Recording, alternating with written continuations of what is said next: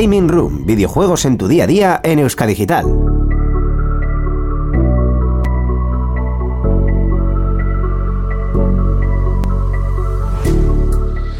Muy buenas gamers, encended vuestras consolas, ordenadores y todo tipo de dispositivos porque hemos vuelto, así que todos a jugar. Ha vuelto todo, ha vuelto Gaming Room, ha vuelto la cámara en negro. Y han ha- vuelto los bugs, a- absolutamente. vuelto los bugs, Somos Cyberpunk 2077 todos. podcast, Madre mía. literalmente. ¿Cómo estamos? ¿Cómo estamos? ¿Cómo estamos? Estamos de viernes. Estamos muy bien. Estamos, muy bien. estamos de viernes y el cuerpo lo sabe, además, que es lo mejor. Eh, frase acuñada por Borja Arbosa, Rachaldeo. Un- todo un clásico, joder. Además, favor. demasiado tardado en decirse en este programa, dado que se graba los Un viernes. poquito, un poquito mucho. Bueno, yo creo que lo he dicho alguna vez. Yo creo que lo he dicho alguna vez, pero bueno, no lo vamos a descartar. La gracia de esto. eh, Eh, bueno, Borja Arbosa multipremiado. Bueno, multi. Premiado. Pre- Sí, sí. Por lo menos premiado. Bueno, pues- copremiado, creo copremiado. Eso. pues habrá que presentarlo como se merece, ¿no? Con un poquito de drop, ¿cómo no? ¿Cómo nos gusta esta tontería, de verdad? A mí me dejas en una discoteca con este y y 10 horas hacemos esto. Solo. Ahora que seguir hablando. esto es brutal. Eh, por eso precisamente lo de hoy es viernes y cuerpo lo sabe. Dios. Eh, pues aquí tenemos a Borja porque no hemos podido traer hoy a Villalba, desafortunadamente. Pero no os preocupéis, lo tendréis de vuelta muy pronto, ¿vale, gente? No os pongáis tristes. Eh, entonces, ¿qué tenemos que comentar? Pues muy simple. Eh, Borja, ¿por qué estás tú hoy aquí? Ah, aquí estoy porque he venido, como dirían algunos. Porque he venido aquí estoy. Eso es. Creo que hay cositas interesantes que comentar, especialmente en el apartado de esos eh, videojuegos de conducir cosas, en el que tú eres tan manco como. Videojuegos de conducir cosas. Pueden ser porno. ¿Por qué no? Espera, ¿qué? Hombre, si conduces una. Vale, por favor, necesito un clip de eso, gracias. Ay, son Dios. cosas. Bien. Entonces vengo a ilustrarte con mi sabiduría, dado que como te mando las noticias de Gran Turismo y pasas de mi culo, pues ya directamente vengo yo La a comentar la las pasé, noticias lo de siento, Gran lo Turismo. siento. Eh, te faltaba sacar una pistola debajo de, de la mesa y decir, vengo yo a La comentarlo". pistola la tiene en la miniatura, no te rayes. Eh, ¿Cuál es la gracia de todo esto? Que está Borja Arbosa con nosotros. Está Borja Arbosa con nosotros hoy, pero no está solo Borja Arbosa con nosotros hoy. Aitor Marañón, Arracha León. Arracha León. Tiene Eh, gente por detrás. Tienes gente por detrás de esto. Sí, esto es la casa gaming. Yo vivo en una casa. la mansión gaming. Vivo en, vivo en la casa de Ibai, pero luego la gente no lo sabe. Bueno, Aitor, Borja nos ha comentado a qué viene hoy. ¿A qué vienes tú? Ah, yo vengo a hablar de un. Porque yo ahora soy un hombre redimido. En la primera temporada de Game Room se me criticaba que gritaba mucho, que me cagaba en la madre de todos. Y ahora voy a hacer el momento zen del día. Voy a hablar de juegos cosi. Efectivamente. Que, aunque tú te empeñes, no he inventado yo esa palabra, ¿vale? Termino videojuego cosi, acuñado por eh, Aitor Marañón. Pista. Eh, Pues, vale. Pues cosi que nos viene bien que lo haga. Eh, madre mía, digo, no, por favor, no, por favor. ¿Va a ser así todo el rato? Todo el rato. Dicho esto, dicho esto, habitualmente tenemos una cuña muy bonita y muy preciosa que nos hace el abogado aquí presente, así que ¿por qué no hacerla en vivo y en directo? Hoy en Gaming Room. Comentaremos las últimas noticias, incluyendo la beta del Overwatch 2, los usos y definición de la gamificación y los móviles gaming. También hablaremos sobre la Xbox Showcase y cositas del Gran Turismo 7 de la mano de un servidor. Y por último, Aitor Marañón, aquí presente, nos hablará de los videojuegos cosi. Pues cosi que empezamos. Contacta con nosotros por email en la dirección gamingroom.euskadigital.eus, en nuestra página web gamingroom.euskadigital.eus y mediante Twitter escribiendo al usuario gamingroom ed. También nos puedes escuchar en iVoox, Spotify, Apple Podcast y Google Podcast.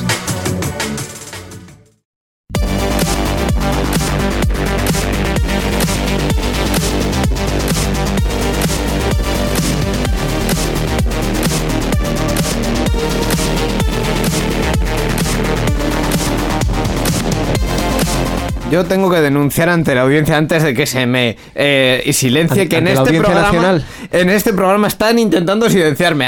Está habiendo un complot para silenciarme. Yo lo digo. Pero Si ante qué día- audiencia, ante la audiencia provincial. sí, sí. ¿Qué audiencia, Íñigo? Tenemos dos viewers. Efectivamente. Y uno de ellos es mi hermano. Y el otro Así soy que, yo. Fíjate. Que, que creo que estaba de acuerdo en que censurarte de vez en cuando tampoco sería tan mala idea, ¿sabes? O sea, Bueno, no para siempre, no, todo el rato. No, no, yo me voy, yo me voy, hacéis el programa.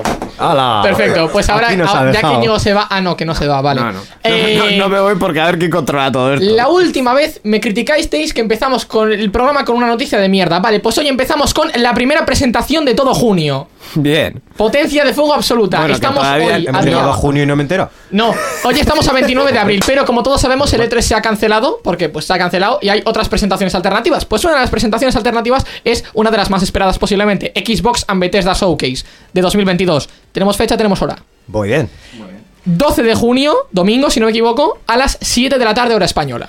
¿Qué tienes que hacer ese día? Yo, streamearlo aquí, Bien, perfecto. básicamente. Aquí en Euskadi Digital, vámonos. Lo mejor eh, es, eh, efectivamente, el 12 es domingo. ¿Y por qué es domingo? Porque yo el viernes 10 termino selectividad. Vale, pa'lante. Eh, me, voy- me voy a pasar el el semana que 12 de junio.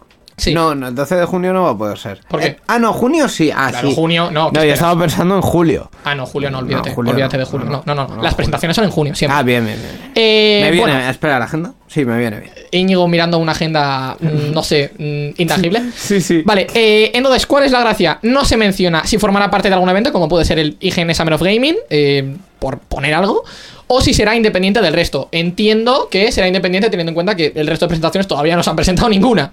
Eh, y el show podrá verse, ojo, cuidado, que esto es lo importante, YouTube, obviamente, Twitch, obviamente, Twitter, Facebook y TikTok. Facebook. Y TikTok. ¿Quién está ahí? Por Dios. Yo qué sé, los, Si, los abuelos que quieran jugar al Flight Simulator. si ya la gente se está yendo de Twitter, o sea, fíjate cómo se- están yendo de Twitter. Elon Musk, bienvenido a la jungla. Pues, ¿Quién queda en Facebook? No me jodas, de verdad. O sea, Eh, ¿Qué tienes que comentar sobre la compra de Twitter por parte de Elon Musk, Borja Arbós, nuestro querido abogado? Ah, pues no sé, que se ha hecho con dinero. Y hasta aquí las recomendaciones de Borja Arbosa Bien, sobre bien, la Borja, ley. bien, te he visto fino, ¿eh? muy fino. Eh, yo quiero comentar una cosita muy graciosa y es que esta presentación, a diferencia de otras muchas en las que siempre hay el problema de en los idiomas, va a estar en 30 idiomas diferentes. Ah. Eh, creo que el español solo es uno. O sea, no es español España, español México, español Latinoamérica, español. No, Ah, no, no. o sea, español, español cuenta español. como uno. Inglés, inglés. Eh, Ah, o sea, coreano, esto es como- uno. Os- os- Esto es como las pelis antiguas de Disney que tenían el, el ing- el español neutro ese asqueroso. Sí, más o menos. Vale. Una de dos, o, o habrá gente protestando porque ese no es su español, o habrá español neutro y todos protestando por él. Me Correcto. parece, muy- me parece muy válido. Eh, entonces, yo quiero hacer aquí la porra de Gaming Room. Aitor Marañón, ¿qué esperas tú que se presente aquí? Nada. Gracias. Borja Arbosa, ¿qué esperas que se presente aquí? Eh, juego a Play, así que la Xbox no sé, y Bethesda, Bethesda, Bethesda, ¿qué hacía Bethesda? Está- Es de Microsoft ahora. Va- Bueno, sí, como la Xbox, pero vamos. Eh, ¿Algún juego así que de relevante de Bethesda? Eh, ¿Aitor? El, LOL, Fallout. el WoW, alguno de esos no, No, eran el Fallout, el? Doom. El Fallout. Eh, Yo, yo apuesto Star- por mm, eh, nuevo Fallout, ¿Nuevo Fallout? nuevo yo- Halo, no. Nuevo Halo ni de coña porque ha sacado uno hace nada. nuevo Halo. Te lo digo de verdad, nuevo Halo. En alguna forma, en algún en la franquicia Halo va a estar ahí. Van a sacar el Halo Multiplayer, pero lo van a sacar como anuncio. O algún DLC como mucho. Flight Simulator, Obviamente. fijo. Y. El Doom no sacaron uno hace poco. Y algo No, de ¿el Por Gran- Eternal? eso. Y el Flight Simulator han sacado ya. ya, ya la- ya sí, pero el Flight. Simulator no hacen más que sacar putos DLCs de todo. Todo el rato. Es que por eso te digo que no tiene sentido. Es que no, por eso te digo, no van a sacar. Eh, nada. vale, pues ahora vamos a hacernos la segunda porra. Si yo no ¿Cuántos, con mi porra, ¿cuántos juégalos desde el día cero va a haber aquí con el Game Pass? Todos. Número, dame un número. No, no. dame un número. 25. 25, Aitor. Dos. Borja. ¿Cinco? El- mira, el año pasado te voy a dar el dato. El año pasado, ¿Hubo? Eh, creo que fueron al, como ¿Pero con el 18. E3 o, o con esto? No, no, en el, en el E3. Lo en la en el E3, pero en la presentación de En la Xbox. presentación de- del E3 de Xbox, eh, presentaron 18 cosas, videojuegos, llámalo cosas. De 18 como 16 estaban dieci- 16, 18 por ahí. Todas, todas era. Y juégalo desde el día cero con el Game Pass. El Game Pass, efectivamente. Ya toma por culo. Así que sí, sí, todo. Todo. Que, que el Game Pass es la boya, pero. jo- Es va- que, a ver, es su manera que de van a presentarte que van a presentarte un Candy Crush basado en la saga del Doom, por ejemplo, y van a decir, "Juégalo desde el día cero con el Game Pass." Claro que sí, campeón. ¿Zombies de caramel? Por ejemplo, Plantas contra Zombies eh, Armageddon, juégalo desde el día cero. Sí, sí. Hay que, hay que hacer de fusiones de, videojuegos o algo así, en plan de la fusión de videojuego más chorra que se, se- que se te ocurra. Vamos a hacer, vamos a hacer un, un hilo de eso en Twitter. Yo qué sé. Automáticamente. mm, World of Cyberpunk. World of Cyberpunk. Si no tiene bugs, no me vale. Póngale por caso. ¿Pueden por favor crear el ciberbug? Como coña, gente de la comunidad gaming, por favor, ¿podéis crear el ciberbug? A, lo- a lo mejor presentan una nevera más grande. No, porque dijeron que la Oye, grande... lo de la nevera no, No, estaba porque dijeron mal. que la grande solo había una para hacer la coña y sacar neveras pequeñitas de ahí. Y las pequeñas eran las que se fabricaban. Que de hecho, las neveras pequeñas hacen más ruido que una Xbox Series X. Y fíjate que es difícil. Ojo, eh. Y fíjate, porque eh, como tal, lo dijimos en su momento, eh, las neveras pequeñas tienen un ventilador, pues como las putas neveras en general, y el ventilador, tú en el momento en que enchufas la nevera, se pone a funcionar y no para. Y, y se acabó y no para. Y dijo la gente en plan, bro, ¿puedo parar el ventilador para que esto? Y la empresa le dijo, no. No, porque es un compresor y necesita mm, mover, mover eh, la temperatura. Vale, Aitor, entonces teniendo en cuenta que piensas que Xbox y Bethesda van a presentar dos juegalo desde el día cero con el Game Pass y que no van a presentar nada, ¿qué presentación de este verano estás esperando tú? Puedo decir ninguna. Bueno, sí, mentira, es que no iba a decir ninguna, pero es que sí estoy esperando. ¿Cuál? Decir Confiésanos. que la, única cosa que ahora mismo estoy esperando para jugar, porque es la única cosa que creo que el mundo gaming necesita en este mundo ahora mismo es el Pokémon, y me estoy pegando un tiro en los cojones, por decirlo. ¿Cuándo crees que va a ser el, Nintendo Direct? Normalmente en directo en direct suele ser principios de junio, Vale. por ahí. ¿Crees, O... Sí, algo así. ¿Crees que el EA Play, al igual que el año pasado, se va a hacer un mes más tarde que el resto de empresas porque EA se cree especial y luego se va a cancelar cinco días antes? Sí. Vale, bien. Ya, ya sé que no tiene nada que ver, pero tengo una pregunta específica para ti, Marañón. Eh, eh, ¿A Dime. ti el, el Hogwarts Legacy te parece un bluff o lo estás esperando? Un juego, de- un juego basado en Harry Potter. Jaja. Qué grande. Bro, qué el de la Play 1 salió muy bien, ¿eh? Qué ganas tengo. El de la Sí, Play sí. 1 salió muy bien con Hagrid y tengo- 3 píxeles. Oye, oye, un respeto a los No, clásicos. No, no, no, El Hagrid- el de- Hagrid, de de- la Play 1 es un juegazo. Sí, sí, sí. Pero, ¿lo has jugado o no lo has jugado? No, pero he visto demasiados memes. ¿A qué esperas para jugarlo? Entonces opinas. A tener tío. una Play 1. Tengo yo tres. Bueno, dos, mentira. Eh, Pues déjame yo, una, yo no sé. una, la has visto, está ahí. Sí, la he visto. O, sea, o- o de PC, no sé, me da igual, pero juégalo y luego Pues tendré, opinas. pues tendré que mirar. A ver, tendré Borja, el problema del Hogwarts Legacy es que todos los juegos que saques de aquí a los próximos. El próximo año, Sí.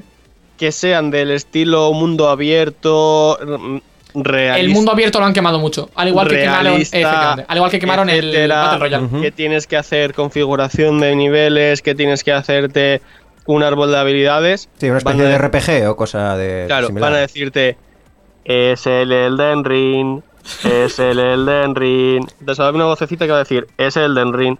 Pero no, pero es el Elden Ring. ¿Qué va a pasar? Entonces, ¿qué espero de juegos? Espero Elden Ring y eh, Elden Ring featuring eh, magic, magia, de, magia y transfobia. Y Magia y transfobia, ojo. ¡Venga! Venga. Escúchame, ¿tú has visto la trama de ese juego? Eh, no, de, de Hogwarts Eres- Legacy, eres- no. eres creo un pavo random Eres un pavo random en vas- Hogwarts que acabas de empezar el curso y tienes que ir a clase, básicamente. Eres un pavo random que estás en Hogwarts y tienes que evitar que los esclavos elfos hagan una revolución contra sus maestros. Vale, Lore ya no Dictadura lo- del proletariado. no- no- no lo es pillé. decir, tienes que evitar que los judíos salgan de, dejan de tener el control del dinero y empiezan a obtener, a obtener más poder. Claro que sí, hombre. Pues nada, ma- ma- ma- ya me ha quedado claro. Borja, te has quedado absolutamente impactado. A ver, Sí. no puedes seguir jugando, Borja, pero, o sea, te quiero decir, No, hombre, yo, a ver, es, a ver, es que son expectaciones. El, el juego que yo sepa se ha presentado un teaser, un algo y, y el, espérate el- a ver. el último State of Play ha sido del Hogwarts Legacy. Unos 25 minutos entre info y trailers y Eso vídeos y sí, gameplay. pero ¿qué es, qué es eso? Pero es que, ¿qué te esperas de un juego de que, es, que va a ser un juego que te vas a jugar en media hora, no vas a tener nada, no va a ser, va a ser, vas a decir, eh, tiene pinta de la puta polla, luego vas a descubrir que, a diferencia, por ejemplo, del Elden Ring, no tiene ningún tipo de eh, visión más allá de seguir una historia lineal. Es el problema de los mundos abiertos, que se cierran una historia lineal. Porque si tienes un mundo abierto es porque tengo un mundo, un, abierto. Pero no me sirve que me digas que tengo un mundo abierto para que tres hectáreas de mapa sean un puto arbusto. Literalmente. O sea, si tengo arbustos en tres hectáreas de mapa, ¿qué tiene eso de interés como mundo abierto? Ninguno. Lo que necesitas en un mundo abierto es interconectividad, irte a cualquier parte y que haya de todo en todas partes. Para así no tener un orden establecido y que la historia no sea lineal. ¿Cuál es el problema? Hacer una historia que no sea lineal es jodidamente muy jodido. Hombre, ya me no, tú puedes, no, tú puedes hacer una historia que sea perfectamente no lineal y o sea, lineal y luego tener mogollón de cosas aparte Pero es que entonces no tiene- pero es que entonces no tiene sentido hacer ¿no? mundo abierto. Que te ayudan a la exploración. Pero es que entonces no tiene sentido hacer un mundo abierto. Porque entonces deja de quitar ese esa cosa del mundo abierto, porque se va a basar en, por ponerlo de alguna manera, un camino recto y tú tienes a los lados del camino puntos. Tú vas a un punto, haces una cosa y no vuelves a ese punto para nada.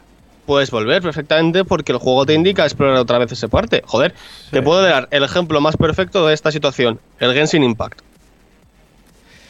Vale, pero el, El Genshin Genshin Impact- Impact tiene una historia de A a B que tienes que ir con Venti hasta matar al dragón y luego tienes que hacer la historia principal. Y luego, una vez que llegas, eh, tienes todo el rato misiones secundarias constantemente. Sí, pero es que el problema que tiene el, el Y- problema y- que tiene Genshin Impact es el siguiente, que las misiones secundarias son muy repetitivas, eso es lo primero, y lo segundo, que te obliga a farmear como un capullo. Entonces, Vale, literalmente no es- puedes hacer la misión principal si no vas a cargarte 400 campamentos antes. Pero eso es, eso, es, ese es el problema del Genshin en sí, pero el Genshin te incita, a ten- tienes una historia lineal y un mundo no abierto que te incita a explorar porque te incita, hostia, esta mazmorra no la he descubierto, hostia, no tengo estamina suficiente para hacer esto, tengo que ir a esta parte del mapa, desbloquear la estatua, etcétera. Si Sí. el Hogwarts Legacy me vas a decir que voy a ir desde la habitación A del lado oeste de Hogwarts a la habitación B, siguiendo a la profesora McGonagall, y no poder salirme de esa historia, me das mucha perecita. Sí, o sea, esto es a lo que te voy, que precisamente si haces eso con un mundo abierto, en un mundo abierto yo creo que hacer una historia lineal no tiene sentido. Además, o se juega al Quidditch o no me interesa. Hola. Creo que sí, ¿eh? Creo que sí, te lo digo, como dato. Como dato. Pues eso. Pero o sea, al Quidditch Magel, al que me gusta a mí. No a esta Cuando- puta. cuando- A esa puta. ¿A cuándo un videojuego de eso? Cuando, a eso te iba, Estamos- cuando salga a ver si Estamos podemos. trabajando en ello, Borja. Estamos trabajando en ello. Ay, ay, a tope, me gusta, me gusta. Cuando salga hecho- a ver si podemos probarlo y demás. Te voy a hacer spoiler, Borja. Estábamos pensando en hacer el Fútbol Manager del Quidditch. Ay, ay, ay, ay, ay. No me, no me cuentes guarradas. Del fútbol manager vamos a hablar luego. Del fútbol manager vamos a hablar luego, no os preocupéis. Eh, vale, pues dicho esto, vamos a pasar a hablar de una cosita que creo que a Aitor le va a gustar bastante: gamificación. Qué bien.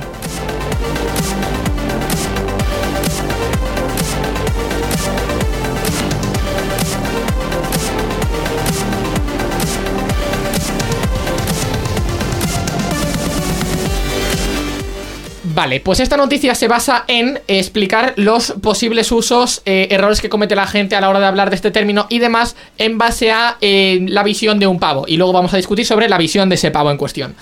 Eh, como tal, la gamificación. Aitor, me puedes corregir en cualquier momento si me equivoco en cualquier cosa. Si digo opiniones, no, porque es opinión, no es término, pero si me equivoco en algo, me, me comentas. La gamificación, como tal, se supone que es la técnica de aprendizaje que traslada la mecánica de los videojuegos al ámbito profesional o educativo. Hasta ahí todo bien. Eh, y eh, un tal Pablo Veiga, vicepresidente de Business Planning and Operations en Ethermax Brand Gamification, ha dicho que eh, ayuda a resolver problemas y potenciar experiencias mediante características de los videojuegos, en plan en la vida real. Que no se trata de convertir todo en un juego como puede pensar mucha gente, ya que se aplican, pues eso, elementos de diseño, psicología y programación y demás, utilizados en el ámbito de los videojuegos a contextos o actividades no recreativas y que no infantiliza los procesos. O sea, no es, ah, vale, te lo voy a dar como a un crío que vas de aquí a aquí y aquí y juegas con estas cosas para que lo entiendas. No. Pero que sí, que sí que se usa como herramienta motivacional, porque a la persona que tiene que demostrar habilidades de cualquier cosa, pues mediante el juego se le hace más fácil que yo que sé, una entrevista laboral. Em. También que esta adaptación de procesos está al alcance de todo tipo de presupuestos porque la implementación puede ser primero en cualquier ámbito y contexto y puede ser solo en ciertos ámbitos estilo parcial o puedes eh, establecerla a todo directamente y ya está y crear tu metaverso de Elon Musk y que existe una evolución, una evolución perdón, natural de la gamificación hacia entornos más tecnológicos e inmersivos. Esto es lo que ha dicho el pavo. Opiniones al respecto, Aitor Marañón. Eh, el problema, yo creo, o sea, sí tiene razón, pero hay un problema y es a la hora de gamificación, de la gamificación, hay un problema que la gente no suele tener en cuenta. Y a la hora de la gamificación, mucho, el problema principal es la brecha tecnológica a nivel económico. Es decir, una familia que tú incitas a un niño en una aula interactiva a eh, jugar con VRs, eh, aprender a sumar, restar, etcétera, con VRs en un entorno interactivo, y el niño se lo va a pasar teta, va a divertirse, etcétera. Pero ese niño luego, cuando llega a casa, no se puede igual permitir una VR, no se puede permitir eh, una- un ordenador lo suficientemente potente, o simplemente el mismo ordenador que usa el padre para la oficina, usa la madre para la oficina, etcétera, el niño lo necesita para jugar. Si ese niño al final acaba re acaparando memoria suficiente como para que no, no se permita al padre eh, manejarlo más, eh, es un problema. Entonces, ¿cuál es el lo que dice este pavo? a teoría está muy bien, a niveles en plan no prácticos, pero a nivel fantasioso está muy bien, pero cuando tú ves eso y piensas eso, implantarlo, eso, eso lo implantas en el colegio de Zowie 101, lo implantas en la Icastola de tu barrio y no va a funcionar. Yo te comento, eh, por ponerte el ejemplo, entiendo el tema de las VR por cómo está desarrollada a día de hoy la tecnología, pero yo en ese momento, cuando yo era muy pequeño, plan, muy pequeño, tengo 17 años, gente, eh, cuando yo era muy pequeño, yo me acuerdo que para aprender a sumar, restar y estas cosas, yo tenía un jueguito de ordenador en aquella época que los ordenadores eran como, buah, what the fuck, eh, que no teníamos casi ni internet en casa, pues yo tenía un jueguito de ordenador que lo que hacía era, tú tenías como un barco y te iban cayendo eh, gotas de agua o algo, manzanas o frutas o no me acuerdo. Y, y tú lo que hacías era, por ejemplo, tenías un símbolo de multiplicación en el barco y tenías que moverlo hacia las manzanas que caían para que si me tenía que dar 10, yo multiplicase 5 que caía primero y luego el 2. Entonces, pues este tipo de cosas no sé si se siguen usando a día de hoy porque no lo sé, pero si se siguen usando significa un cambio bastante vasto de yo que en su momento no tenía ni internet en casa a ahora que la gente directamente tiene VRs. Entonces, ahora que la gente tiene en plan la tecnología que existe y tal, si se siguen usando los sistemas, porque a fin de cuentas son buenos, de hace mm, 8 años, 10 años, 12 años, el problema ahora mismo, en ese ámbito al menos, en el ejemplo que te he puesto yo, es inexistente. No, porque ese problema, o sea, al final el problema es que eh, en a nivel estudiantil eh, la gente avanza y tú puedes seguir jugando al juego que jugabas tú cuando tenías 10 años, que lo jugaba yo también lo hemos jugado todos, pero eh, yo mi problema, por ejemplo, cuando llegaba a casa es que yo no podía usar el ordenador de mi casa porque ese mismo ordenador lo usábamos mis hermanos, lo usábamos todos. Entonces, si tú incitas a una gamificación constante en una aula, tienes el problema de que ese avance que se muestra en el aula a nivel luego de fuera no lo puedas llevar. Hmm. Yo recuerdo el tener juegos de casa, tener etcétera de casa y luego para poner a multiplicar, mi madre comprarme los cuadernillos de Rubio de toda la vida, sí. de multiplicar. Y, y me jodía y tenía que ir con eso porque yo no tenía consolas. Claro, entonces ahora la cuestión es, tú ahora estás eh, con la gamificación, estás a tope y hay gente que lo lleva muy bien. Yo tengo un conocido, por ejemplo, que usa Minecraft educativo, que es muy, que es como el ejemplo más claro de gamificación y se usa muy bien y, lo- y los niños aprenden mucho. Pero luego ese niño, si quiere repasar, si le cuesta y necesita trabajarlo en casa, etcétera, no se lo puede llevar, por ejemplo, a casa. Ya. Porque, por, porque, por ejemplo, Minecraft educativo necesitas una, una especial o no sé qué historia necesitas para poder llevártelo a casa. Eh, es lo que te digo. Lo que dice este tío es que pff, a teoría suena muy bien. Y como dirán los Simpsons, en teoría, en teoría funciona hasta el comunismo. Borja, ¿tú qué opinas al respecto? Pues una gran verdad, la verdad, es que la gamificación como concepto tiene muchas posibilidades, pero las ideas luego tienen que llevarse a la práctica. Lo importante no es tanto la idea como la forma de la idea, que esto lo, también lo escuché una vez a un señor que era gurú de empresariales, que decía, lo importante no es tu ¿Quieres ser idea, tu propio jefe? sino cómo lo llevas luego a la práctica, pero, pero esto es totalmente, es como la vida misma. Entonces, lo que ha señalado para empezar eh, Marañón, yo creo que está clarísimo, es decir, que, que si tú ahora mismo tu enseñanza depende de unos medios o de unas infraestructuras tecnológicas, esta- puedes estar creando una brecha digital, efectivamente, si no todo el mundo puede avanzar a ese ritmo por no tener los medios económicos adecuados. Yo con la gamificación he tenido un par de experiencias ah, en primera y en tercera persona, eh, te lo puedo decir. Entonces, te voy a poner un par de ejemplos para los cuales a mí personalmente me ha servido como técnica de motivación al estudio. Precisamente una de, las co- de- una de las cosas es esta que menciona el, el chico, lo de la motivación. Porque, por ejemplo, yo he pensado en lo de Aitor y digo, vale, o sea, entiendo lo de que la gente no se lo puede llevar a casa, pero a fin de cuentas, el hecho de que en casa no tengas ese dispositivo, ese aparato, ese programa, lo que sea, hasta cierto punto. En, en niños pequeños, obviamente, te motiva a ir a clase. Que eso es algo que es muy jodido de conseguir en muchos, en muchos casos y a muy. a edades muy tempranas. Mm, Pero igual eso es un poco hambre pa- para hoy, hambre para mañana. Sí. Eso Porque es, Le sí. estás sobreestimulando y cuando llegue una, una etapa un poco más avanzada en la que. eh, pues En la que vea que no todo es jugar. más chapa, pues. Es decir, al final es, es lo que dice Íñigo. Tú puedes, por ejemplo, ponerme eh, a hacer sumas y restas, multiplicaciones eh, con una gamificación y un juego y digo, uy, qué divertido, uy, qué tal. Y llega a la eso, llega a bachiller, le tienes que hacer una derivada y el pavo ve que no puedes pulsar al control X para hacerla y dice, Claro. pues ¿Qué mierda es esto? Sí, hay, hay- hay que tener presente eso, que, bueno, efectivamente, que no se puede llevar luego a la vida real, como precisamente de- decías tú, que decía este experto, que esto no se puede trasladar directamente a la vida real, pero cogiendo determinados supuestos que funcionan, no todo funciona, pero hay cosas que sí pueden funcionar, pues sí que puedes hacer un poquito más sencillo el, el hecho de que los chavales entiendan mejor a veces lo que les explicas, o tengan más motivación para aprender, o simplemente su cerebro retenga, porque muchas veces el hecho de que te expliquen las cosas de una determinada A o B manera, de la A manera a lo mejor no te has enterado de nada o no te ha resultado interesante, con lo cual tu cerebro no lo retiene, y de la forma B simplemente con haber mm, empleado una cantidad de tiempo muchísimo menor has conseguido un resultado muchísimo, menos, muchísimo mejor porque esa persona se lo ha pasado bien, se ha entretenido, se ha motivado y con eso lo ha aprendido. Y a partir de ahí ya el resto ya no es gamificación, es aplicar el concepto en la realidad con unos exámenes o en un trabajo que no tiene nada de gamificación, pero Eso ya, ya, sabes cambiar lo el que hay modelo hacer. educativo es un poco más. Uf. Claro, es que es lo que dice Borja. Al final la gamificación tiene que ser una herramienta adicional a Un trabajo. Un trabajo que es constante, que es eh, un profesor eh, motivado, un profesor que da una lección y que como premio o como añadido para poder trabajar eh, ciertos conceptos de manera más educación, más como para recordarlo más fácil, puedes usar perfectamente la gamificación. Pero si no tienes una base, o sea, no puedes plantearte todo un sistema educativo en base a la gamificación. Porque entonces creas una, una brecha digital suficientemente grande como para que en ciertas personas no lleguen a ella. Y dos, eh, lo que también ha dicho Íñigo, creo, creas una sobreestimulación estudiantil que al final, eh, cuando llegas a, llegas a la universidad y te encuentres al profesor del PowerPoint, vas a dejar la carrera. Vas a porque morir. no te vas a encontrar Sí. motivación. Sí, es así. El profesor de PowerPoint lo tengo yo ahora.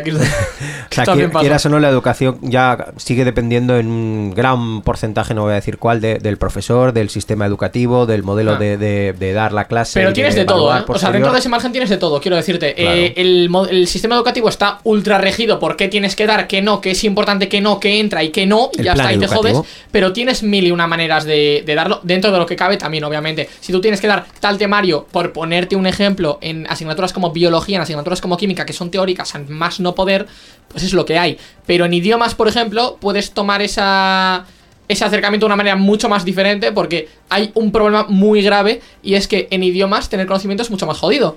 Porque cuando tú empiezas preguntando el por qué esto es un complemento directo y no indirecto, eh, por poner un ejemplo, pero vaya, que en idiomas hay mucha más excepción, porque no todo es al pie de la letra.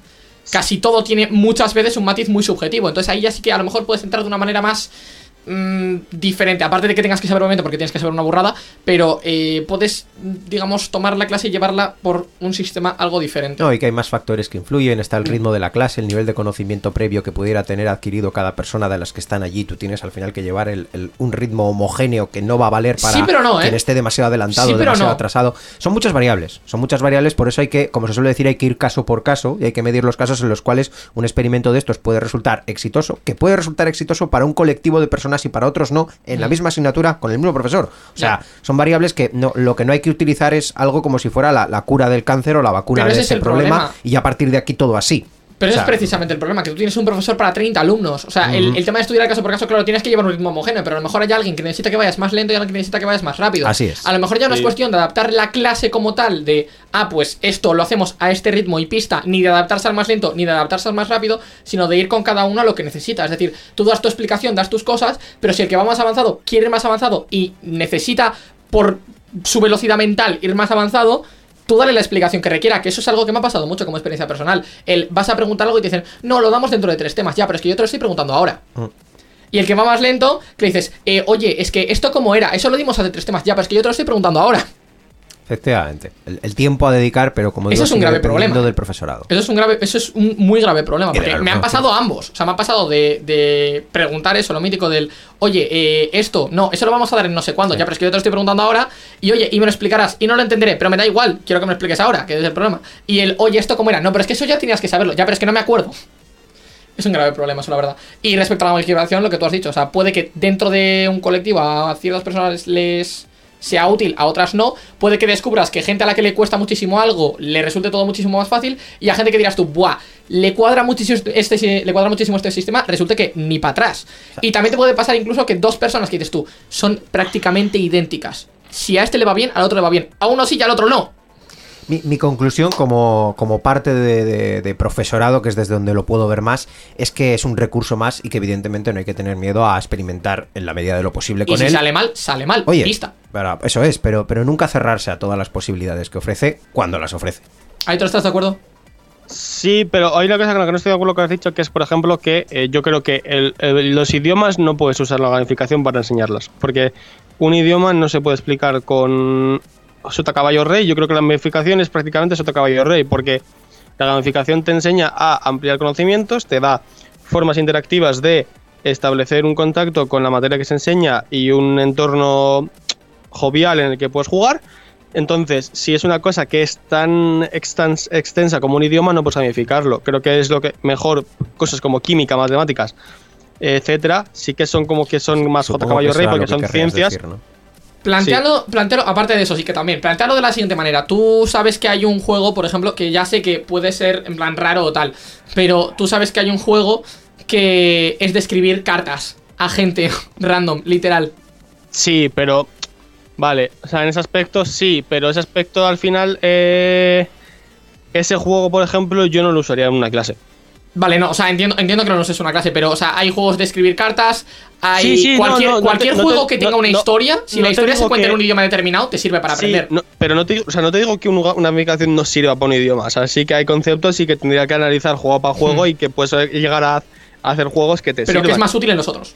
Pero es que yo te estoy diciendo que el problema es que la, la- la- la mayoría de la gente que usa la gamificación en, las- en las- en los institutos o en, las, o en las escuelas lo usa para ciencias. Vale. Eh, claro, si tú lo usas para ciencias y lo usas de forma adecuada, te sirve. Pero lo que dices tú, esa gamificación tiene que tener unas bases que tiene. O sea, el, el problema de muchas veces de la gamificación a la hora de esto es que la gamificación no tiene niveles.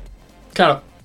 Es lo que es y pista. Es lo que es. Entonces, a la persona que vaya adelantada, el eh, será un speedrun de- del juego de las matemáticas. A la persona que vaya atrasada se va a frustrar porque ya no solo es que no les haga una cosa, es que tiene una, una representación visual de que no está sabiendo cono- sobre un conocimiento que el resto de la clase lo está absorbiendo. Y eso le va a crear una mayor frustración y le va a crear un mayor... eh, Pero eso, te un pasa mayor también bloqueo. con, pero eso te pasa también con la explicación de PowerPoint.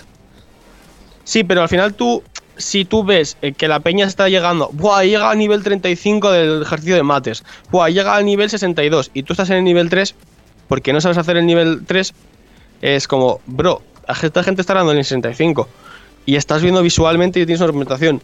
Si, es, si la gamificación está siendo usada como herramienta solamente para base estructural de, un- de, una, de una enseñanza, va a, ser- va a acabar siendo eh, el problema, o va a ser uno de los mayores problemas para mí del fracaso escolar. Pues nos quedamos con esa declaración por parte de Aitor y creo que con esto podemos concluir el, el género y pasar a la siguiente noticia.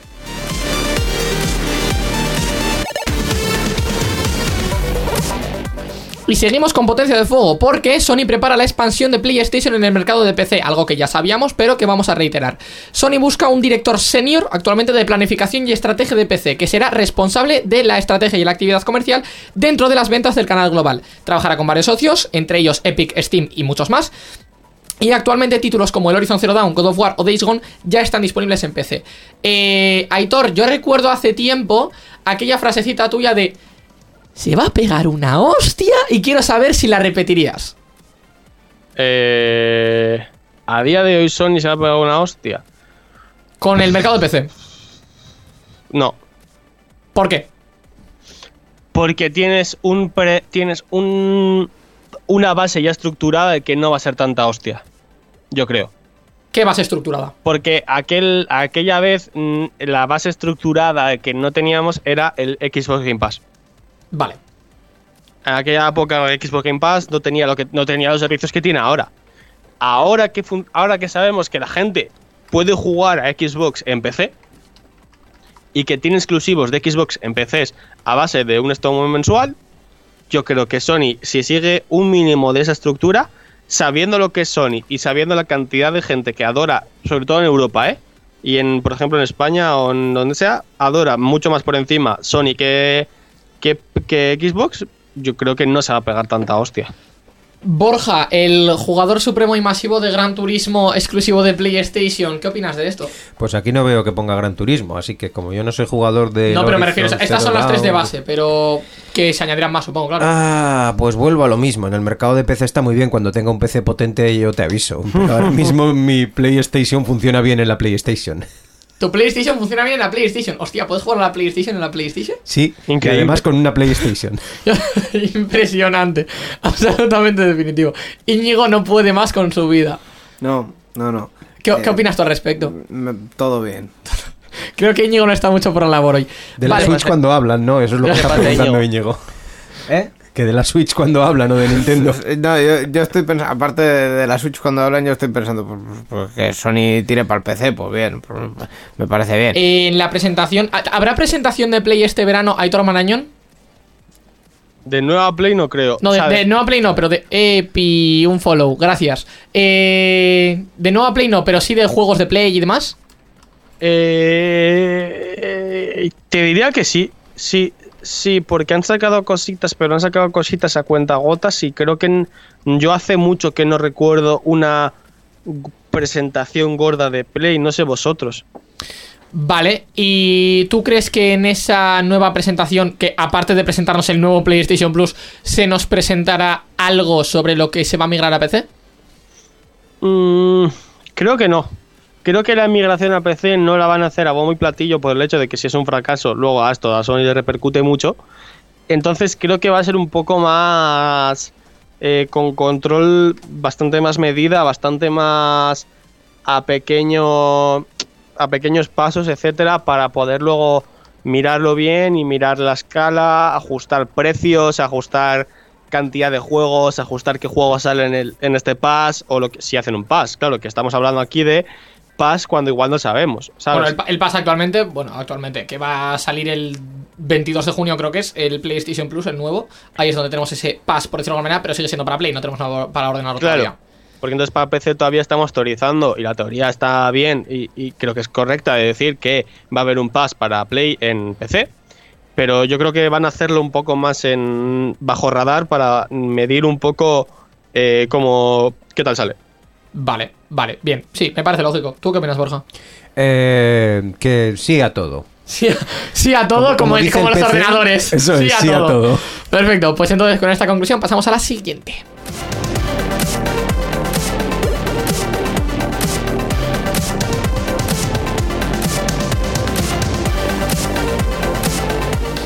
Vamos a hablar de un móvil gaming, el Poco ¿Por qué? F4 GT. Ahora lo entenderás. Eh, este móvil llega a España, aparentemente en otros sitios estaba, eh, entiendo que en China, porque la empresa es china, eh, desde 600 pavos. ¿Poco es Xiaomi? sí, poco sí, Xiaomi. Esto, es- marca esto es un barata de poco, de hecho. Xiaomi. Esto es un poco, gente. Ah, bien.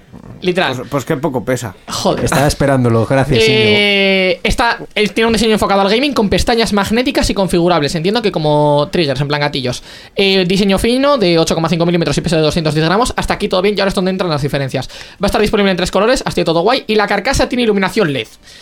Lo que me interesa, la batería es de 4700 miliamperios, lo cual es bastante gordo para un móvil de esta generación. Y consta de sistema de carga rápida.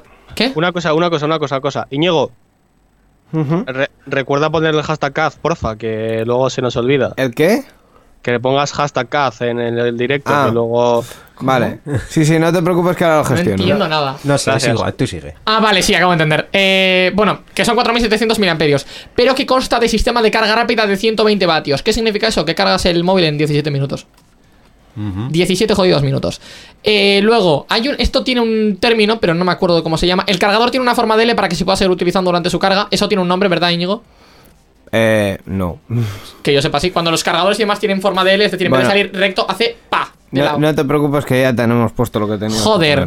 Bien. Eh, tiene un motor Sigue lineal. hablando. Tiene un motor lineal Cyber Engine que ofrece diferentes rangos Pobre de vibración durante el juego. tapado. Esto es, esto es bastante. Esto es bastante gordo. Eh, un móvil que tiene diferentes rangos de vibración.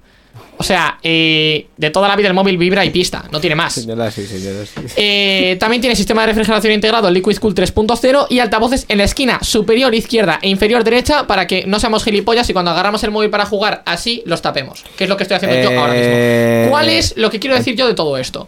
Eh, lo guay, vale. A ver, perdón, perdón, un segundo. Que es que yo me estoy perdiendo. Eh, has- hasta, hasta ahora yo pensaba que quien le comía los huevos a Xiaomi era Borja en esta casa. ¿Qui- ¿Por ¿Quieres saber lo mejor? ahora? Que yo tenía otra noticia relacionada con Xiaomi también. es? De, que Xiaomi ha presentado un mando tipo el mando de la Play o de la Ah, sí. Xbox también. Sí, pero es que, ¿qué cojones? Mandos hay 400 ya y mandos y adaptados para jugar. también. Sí, pero no móviles gaming de este estilo. El, el- el auténtico móvil gaming era el Nokia Engage. Todos los que venían detrás de él ya no valen el nada. Snake, el puto Snake del, del Ah, Nokia, hazte, tío. hazte un mic drop, venga. hazte un mic drop. Taca, venga. Justo iba, justo iba a preguntar, eso, eso es importante, justo iba a preguntar precisamente tu hermano Íñigo eh, por la temperatura. ¿Tiene sistema de refrigeración integrado? Ok. No, ok, no, ¿tu móvil tiene sistema de refrigeración integrado? No. Mi móvil sí. es de puto aluminio. ya está. La- lo que me interesa a mí, eh, Aitor, Dime. ¿queremos móviles gaming para jugar a videojuegos gaming en el móvil? No. Sí, ¿Por pero qué? bueno. Está.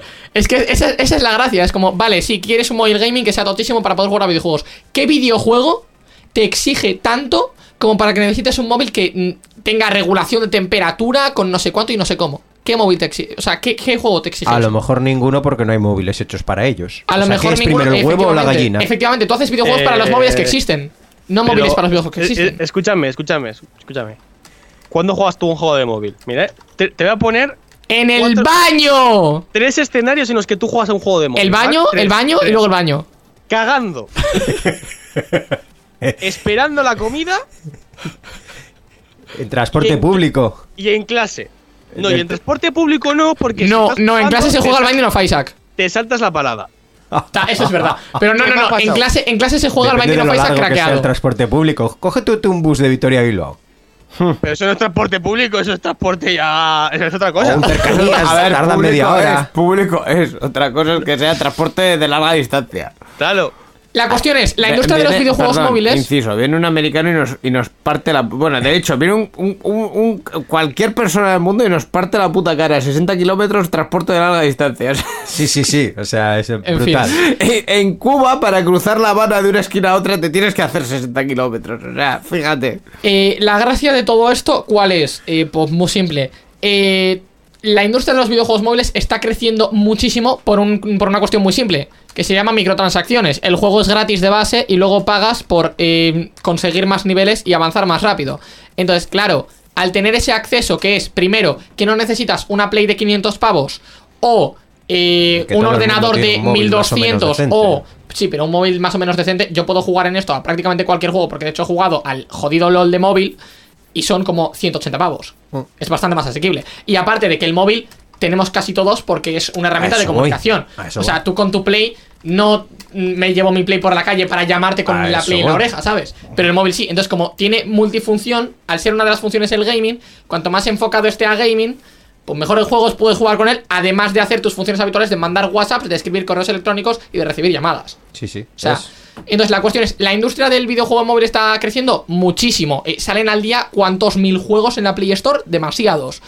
Eh, ¿También eso implica que cada vez hay más juegos de menor calidad? Sí. Y más, eh, ya Mira. no clickbait, sino adbait.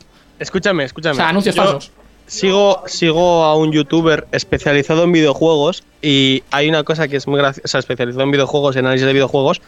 Y escúchame, tiene un vídeo solamente de analizando juegos de móvil. Entonces, me estás diciendo ¿Estás que hablando tengo- de Byte Byte?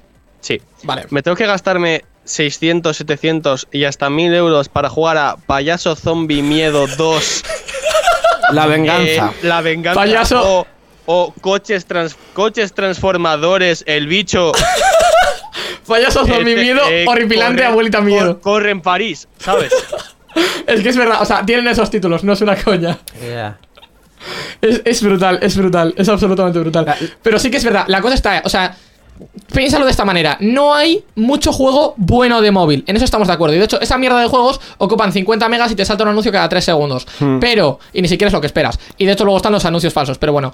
Eh, la cuestión es, si tú creas móviles mejores, también puedes crear videojuegos mejores. Por lo tanto, instas a que las empresas tochas que verdaderamente tienen materiales, recursos y cosas y gente para hacer videojuegos mejores, a que hagan videojuegos mejores para móvil. Porque de otra manera, si yo tengo un juego que... mm, o sea, si yo tengo un móvil que un juego medio eh, me lo corre a mm, 15 FPS, pues no voy a poder crear un juego medio que ocupe 500 megas y jugarlo en móvil porque no hay un móvil que Pero, soporte ese pero es que vamos a empezar por la premisa. No me interesa un, ju- un juego mejor para el móvil. Es decir, eh, no me voy a poner a jugar un Gran Turismo en el móvil. Porque por mucho gráfica y por mucha mierda que le Le faltan pongan, los periféricos. eh, me, me falta la interfaz. Entonces, Por eso ¿qué- cada vez saliendo jugar? más mandos. Che, che, espérate. ¿Qué voy a jugar? ¿Al Cat the Rope en Full HD en 4K? O sea, che, chicos, es que... que No, cortar pero eso es- no, pero a día, de hoy, día de hoy existe LOL de móvil, existe el Pokémon Go, que creo que a día de hoy ocupa ya 550 megas, existe Sí, el... pero ha ocupado 550 megas porque los de. mm, eh, ¿Cómo se llama? la Mira, al, al? Pokémon Go y este rollo tipo sea, no, Ingress no. eran los únicos a los que les veía algo de potencial porque realmente daban algo que no podías obtener. Pero necesita, un- necesita en potencia, a una fin de cuentas. O sea, está tirando, No, está no, no. tirando de GPS, de cámara RAI, de su No, puta no, no, madre. no, no O sea, necesita, no, no no, necesita no, no potencia, necesita potencia. porque los de Niantic son unos capullos y no saben optimizar sus videojuegos. Ese es el Eso, problema. O sea, no Nada de pum. potencia el Pokémon Go. Si además la peña no está jugando.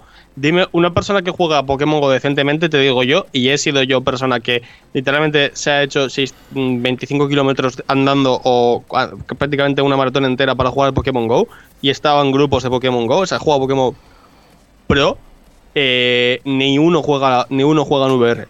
Vale, te voy a decir. No, es que la cámara RAI en verdad no se juega, eso es verdad. Eso es, eso es completamente cierto. ¿Para qué Eh, necesitas optimizar tanta? La realidad aumentada para nada, sí, pero te voy a dar tres nombres, ¿vale? Tres. Uno, League of Legends de móvil. Bueno, no, te, te voy a dar cuatro. la, no necesitas la mitad de recursos que los que tiene ahora y no necesitas un móvil de 600 pavos con lo que dices tú. Pokémon Unite. No necesita nada de eso. Tampoco. Y luego, ¿cuál es? Ah, sí, PUBG. Tampoco. Bueno, Fortnite y Asphalt 8 Airborne. Eh, ¿Cuál es la cuestión? pero- Si pero- te- Puedo Pero- jugar todos esos juegos de aquí y aún así los tira. La cuestión es, si tú te pones a plantearlo, yo jugué en su momento al Fortnite de, de móvil, hace como cuatro años, en una iPacer 2, que por aquel entonces era relativamente decente, es decir, había salido hacía cosa de tres años. Eh, ¿Cuál es la cosa? Tú te lo planteas y lo miras, y verdaderamente los FPS son bajísimos y la calidad es prácticamente nula. O sea, la idea es que puedas jugar a un juego de nivel de ordenador en un móvil, con los recursos Pero- del móvil. ¿Para eso tienes un ordenador? Claro, pero es que yo a lo mejor no me puedo permitir 1300 pavos en un ordenador que pueda tirarlo. ¿Y, y en un móvil sí? ¿Que te va a costar igual? No. Esto es la mitad. 600 pavos es solo la gráfica. ¿Sabes a qué juego de PC he jugado yo en mi móvil? Al GTA San Andreas. y, me, y lo, nivel. y me- y me lo pasé, me lo hice, me lo hice entero, o sea, toda la ¿Sabes historia. qué? Yo me he jugado aquí a todos los Pokémon hasta la fecha. La cuestión es, tú ves el Pokémon Unite, ves el PUBG, ves el Fortnite, ves el LOL de móvil y tú ves que tienen unos fallos de mm, HUD, unos fallos de eh, tasa de refresco bestiales porque están en un móvil.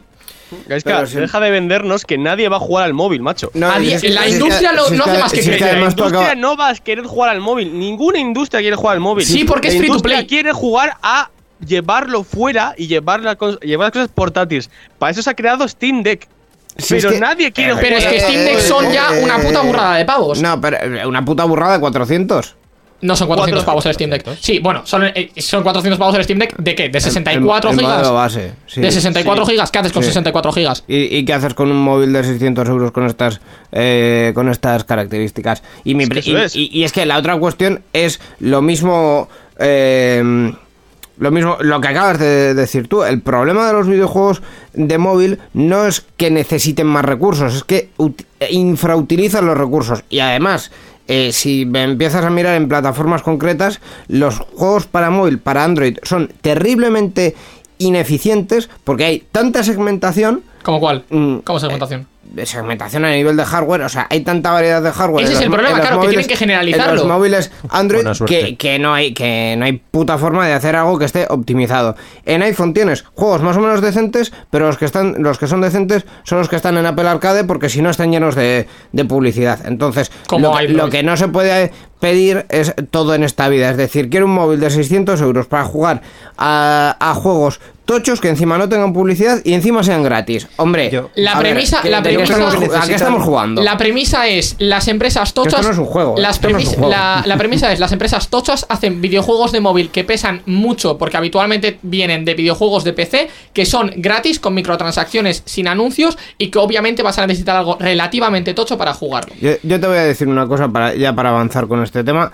Eh, los de Valve no son gilipollas. Y los de No te lo voy a Valve, negar. cuando, cuando ponen su dinero en algo, es porque de ese algo le van a sacar mucho más dinero. No cuando nadie vendía juegos por internet, fueron los primeros en decir. mira, esto va así. Y de hecho empezaron a vender cajas de plástico vacías con un puto código que es como yo me compré el Counter-Strike 1.6. Ya. Ojo, hace 20 años. Que no te lo voy a negar. Espera, espera, espera.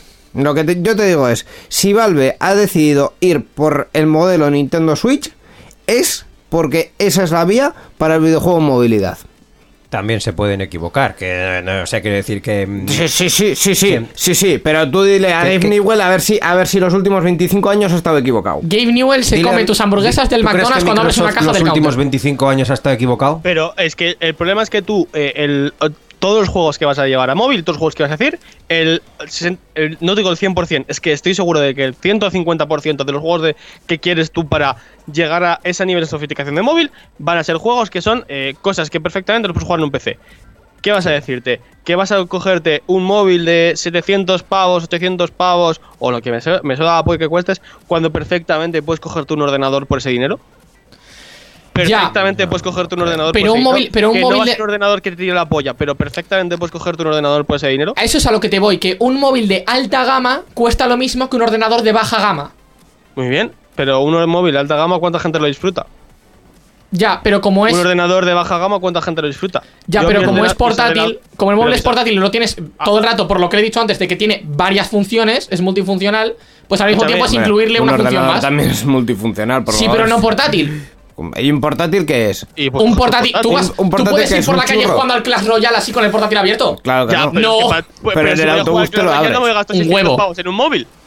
¿Eh? Si voy a jugar al Clash Royale, ¿por qué me tengo que gastar 600 pavos en un móvil? Claro. Coño, te he dicho eh. Clash Royale por decirte Clash Royale. Pero Por es que estás poniendo ejemplos de juegos que no va a ir con un momento de optimización y la industria del móvil va a morir. ¿Por qué? ¿Por qué va a morir? Porque la industria normal ya se está yendo a, a los juegos portables y para eso se ha creado Steam Deck. Para eso se, se está haciendo la Switch otra vez. En su, mo- se, se pasó de la, de la Wii a la Switch y no te descartes de que en- de aquí a ponte s- 10 años o 7 años eh, vuelva una PSP. A eso, a eso era lo que te iba, que claro, eh, eh, Valve está con su Steam Deck, Xbox no tiene nada como tal, o sea, Microsoft, no. Microsoft, Microsoft consolas portátiles? No. No. Tienes la pantalla esta para el Xbox Series S, pero que patata. Eh, luego tenemos a la Switch y Sony tiene, pero Sony ya lo hizo eso antes, con la PS Vita y con la PSP. Claro, Claro, pero, pero esos, esos, esos son con- eh, cosas exclusivas de consolas que van a ir a un paso de ir a la portabilidad porque es lo que la gente está demandando ahora. ¿Vamos a esperar una nueva consola portátil de Sony? Yo te digo que en un futuro de aquí a 6 años yo creo que sí. Vale. Porque en ningún momento van a sacar la Play 6. De, De, hecho, momento al menos no. pueden sacar eh, la Play 5.5, por ejemplo.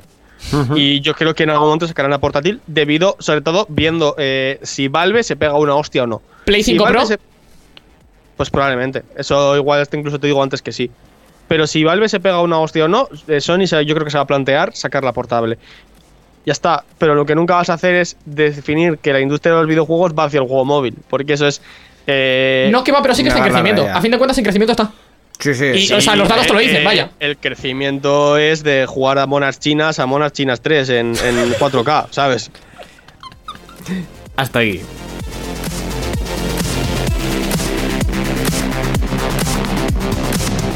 Vamos a hablar de una empresa revolucionaria que ha sabido ver el futuro, adelantarse, anticiparse y crear tendencia.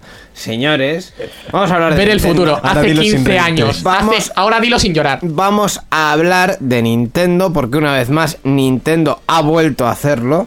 Han revolucionado el mundo del videojuego con un nuevo título que de hecho está saliendo ahora mismo, está recién Revolucionado. Mar- a sus saca el contador. Hace 15 años. Hace 15 putos años. Estamos hablando de Nintendo Switch Sports. Hace 15 Efectivamente, años. El juego más vendido para la Nintendo Wii. Porque la regalaban. En la Switch. Porque lo regalaban con la Wii. juego que hacían hace 15 años, otra vez. Literalmente sí. Eh, eh, o sea, pues yo no me quejo, sinceramente. no, no, si yo tampoco, pero Ahora que puedes revolucionario decir mis huevos. literalmente que Nintendo lo ha vuelto a hacer. Literalmente. Concretamente, el juego lo ha vuelto a hacer. Nintendo lo ha vuelto a hacer, claro que sí, señor. Un aplauso para Nintendo. Pues sí, efectivamente, como decía Gaiska, hace 15 años que salió la Wii con ella, el Wii Sports, eh, que básicamente fue el juego más vendido de toda la historia de la Wii. Porque Por- lo regalaban con la consola. Aléjate del micrófono, payaso. Lo he hecho a propósito. Eh, también salió el, Wii- del Wii Sports Resorts con diferentes juegos unos añitos después. El Wii Sports Resorts el estaba muy bien. Lo tengo yo, de hecho. No tengo el Wii Sports y tengo el Resort. Eh, yo tengo todos los que quieras. Mm, Piratita Baby. En ¡Oh, fin. venga! Eh, como ya no hay sensor de movimiento, ya no hay apuntar a la pantalla, lo que la- el sistema que han implementado es un poco como el del 1-2 Switch, es decir, utilizando los eh, sensores de los Joy-Con eh, con seis deportes: tenis, bolos, fútbol. I Eso te va a gustar, understand, eso te va a gustar. Voleibol, I don't understand. Badminton, que es como el tenis. Y chambara. Que el chambara es como un er- deporte de espadas tipo samurai. Estaba en el Resort. Tiene, tiene, tiene su sentido. Estaba en el Resort. Eh, badminton más rápido que el tenis, que es la, la- la única diferencia. El tenis y los bolos son como el de la del, del Wii Sports. Básicamente. Y el chambara, tienes energía simple y energía doble. Literalmente ¡Oh! es brutal. O sea, eso, eso sí que tengo que explicarlo. En el, en el Wii Sports Resort, que es el que mm, tengo yo básicamente, eh, estaba el tema de las espadas. Y pues eso, tenías el camino contra la IA, podías pegarte contra la IA también en, un, en una especie de ring que tirabas al otro al agua. Eh, y luego mm, podías pegarte contra tus amigos también con eso. Eh, ¿Cuál es la gracia? Es, es un mecanismo súper simple. O sea, si el pavo pone la espada de pie, tú le tienes que atacar por los lados para pegarle. ¿Por qué? Porque si la atacas de pie, te va a rebotar para atrás y te deja vulnerable. Si pone la espada de lado, tú tienes que, atacar, que- tienes que atacarle por arriba. Es así de básico. Eh, ¿Cuál es la gracia? Aquí ya entramos con el tema de la energía y la energía doble. Es decir, la energía es, tú tienes una espada que hace basto menos daño, ¿Por qué se está liando en Porque me gusta que- esta que mierda. no- Que no, tiene ningún Eh, sentido. o sea. hace mucho menos daño, en plan, daño, no haces daño, como tal, en plan, echa mucho menos para atrás, pero con cada golpe que deflecteas, que paras, que llámalo como quieras, eh, cargas energía y luego puedes pegar un golpe contundente y las dobles pues son lo mismo, pero te puedes sentir, eh, no sé, un personaje que jue- un personaje Yo- que use espadas en por- una película. ¿por qué, por qué me asignan una noticia si no la puedo Yo dirigir? tengo, yo tengo tres preguntas importantes, Íñigo. Una. Yo tengo una pregunta. ¿Cuánto, también cuenta, un poco. ¿Cuánto cuesta este juego? 40 euros. ¿Cuánto vas a tardar en comprártelo? Eh, probablemente varios años. ¿Y por qué tan caro?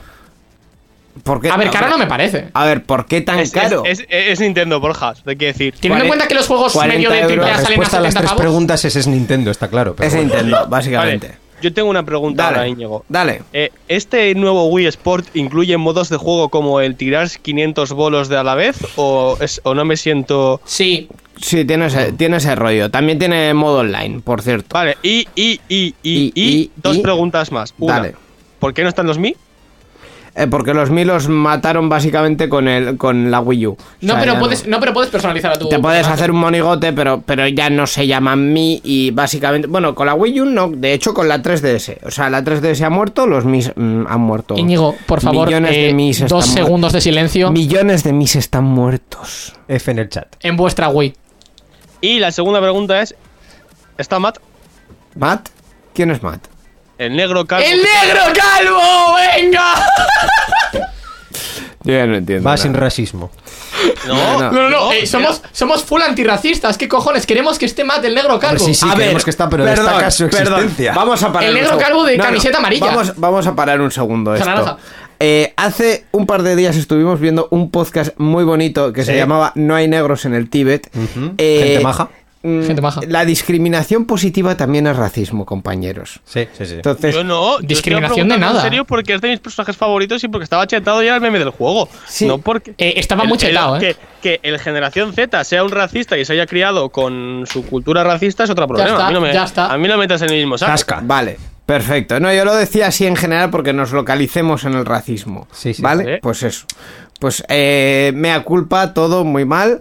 eh, nos vamos a deconstruir y esto es verdad. Y vamos a terminar Pero esta noticia. no ¿Vas a deconstruir esta noticia o vas a pasar a la siguiente? Voy a deconstruir. Pero no a- me ha respondido. ¿El ¿Está qué, Matt qué? o no está Matt? No, creo que no está Matt. Si no hay Miss, no estará Matt. ¿Lo han matado? Yo no lo compro. ¡No!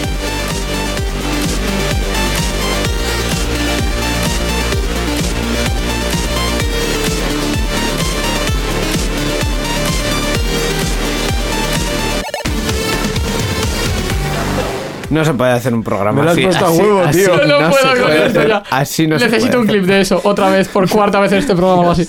Necesito, Vale, necesito eh, un poco a de ver, aire, por hostia, favor. eh, yo también, yo también. Vale, ¿Puedo hacer, un puedo hacer un disclaimer hacia esta, hacia esta gente del podcast? Dale, dale. Me gusta que Gaiska diga necesito hacer un clip de este programa para recordarse a sí mismo en el futuro, ¿sabes? En vez absoluto, post- en absoluto. Producción está haciendo clips. O al menos Ya. debería, porque es lo que le dije. Pero es, es como muy gracioso, en plan de. Necesito un clip de esto. ¿Qué esperas? ¿Que venga ahora eh, un niño guatemalteco y fan tuyo, fan tuyo del streaming, ¿sabes? Y te ponga de repente No. clip Twitch recortado. Analízalo, por favor, señor, en directo. No, pe- no, pero a producción sí que les dije lo Lo- de los lo- clips. es que no tiene a un niño guatemalteco, es peor. Tiene a una persona de la tercera edad esclavizada haciendo clips de mierda, de chorradas que no van luego- a ningún sitio. Es decir, y luego esto dónde llega. O sea, esto es. Eh, con esto vamos a crear literalmente un paz así súper bonito en el que yo puedo darle a un botón y que suene tu voz diciendo ¿Se van a pegar una hostia? O que Eh, suene Íñigo diciendo ahora me hackeáis hijos de puta. Llevo, llevo esperando esos tres seasons. O sea, Yo, te yo decir- te, yo te digo una cosa. mm, ¿A dónde va esto? La respuesta es: pues de la nada vamos a alcanzar las más altas cotas de la miseria. Eh, Correcto. vamos a hablar de lo que hay que hablar. Mira, ¿veis? ¿Veis? Escucha, eh, la gente que está viendo esto, los, las seis personas aleatorias, porque uno soy yo, así que. eh, ¿Veis todo ese cajón lleno de cosas que tiene Íñigo detrás suyo y Gaisca detrás suyo? Esos son discos duros llenos de clips aleatorios que quiere que guardemos. En plan, y que guardamos. Y son cosas de Íñigo que guarda aleatoriamente que algún día le limpieza. No, en algún no, momento mira, mira, eh, aquí lo que hay son reliquias y te voy a enseñar la última, que es la taza de un No, podcast- esa no es la última. Esta sí es la última. No es la última. Bueno, es la penúltima. Esta es la taza de un Falta podcast de respeto. muy bonito que es a la velocidad absurda que mm, a cambio de todo un día de trabajo me dieron una taza como buenos esclavistas. Eh, pero yo puedo Y también hay un logo No, no, impreso en no, 3D no. de puta madre. También, esto, ta- No, no, esto no, sí no. que es la última Vale, incorporación. vale. Es No, no, eh, dices eso, en plan, como buenos esclavistas, pero ahí tenéis un señor que a mí me esclavizó. En, ese, en esa misma sala hay un señor que a mí me esclavizó y, no, y está, está ahora enfocado en cámara. Eh, ¿Yo? Borja, ¿qué tienes que decir uy, a eso? Uy, Nada, que... ¿cómo, que- se, cómo, se, ¿cómo se defiende la acusada? ¿Eh? Señor esclavizador. Yo, yo no recuerdo haber hecho tal cosa. Sí, ¿no recuerdas dejarme una copa entera haciéndote de puto directo y que mi único pago fuese un bocadillo? Eh, no, porque ahí el responsable está a mi derecha, no, o sea... mm, Yo, yo, yo, yo, yo aboné debidamente la tarifa.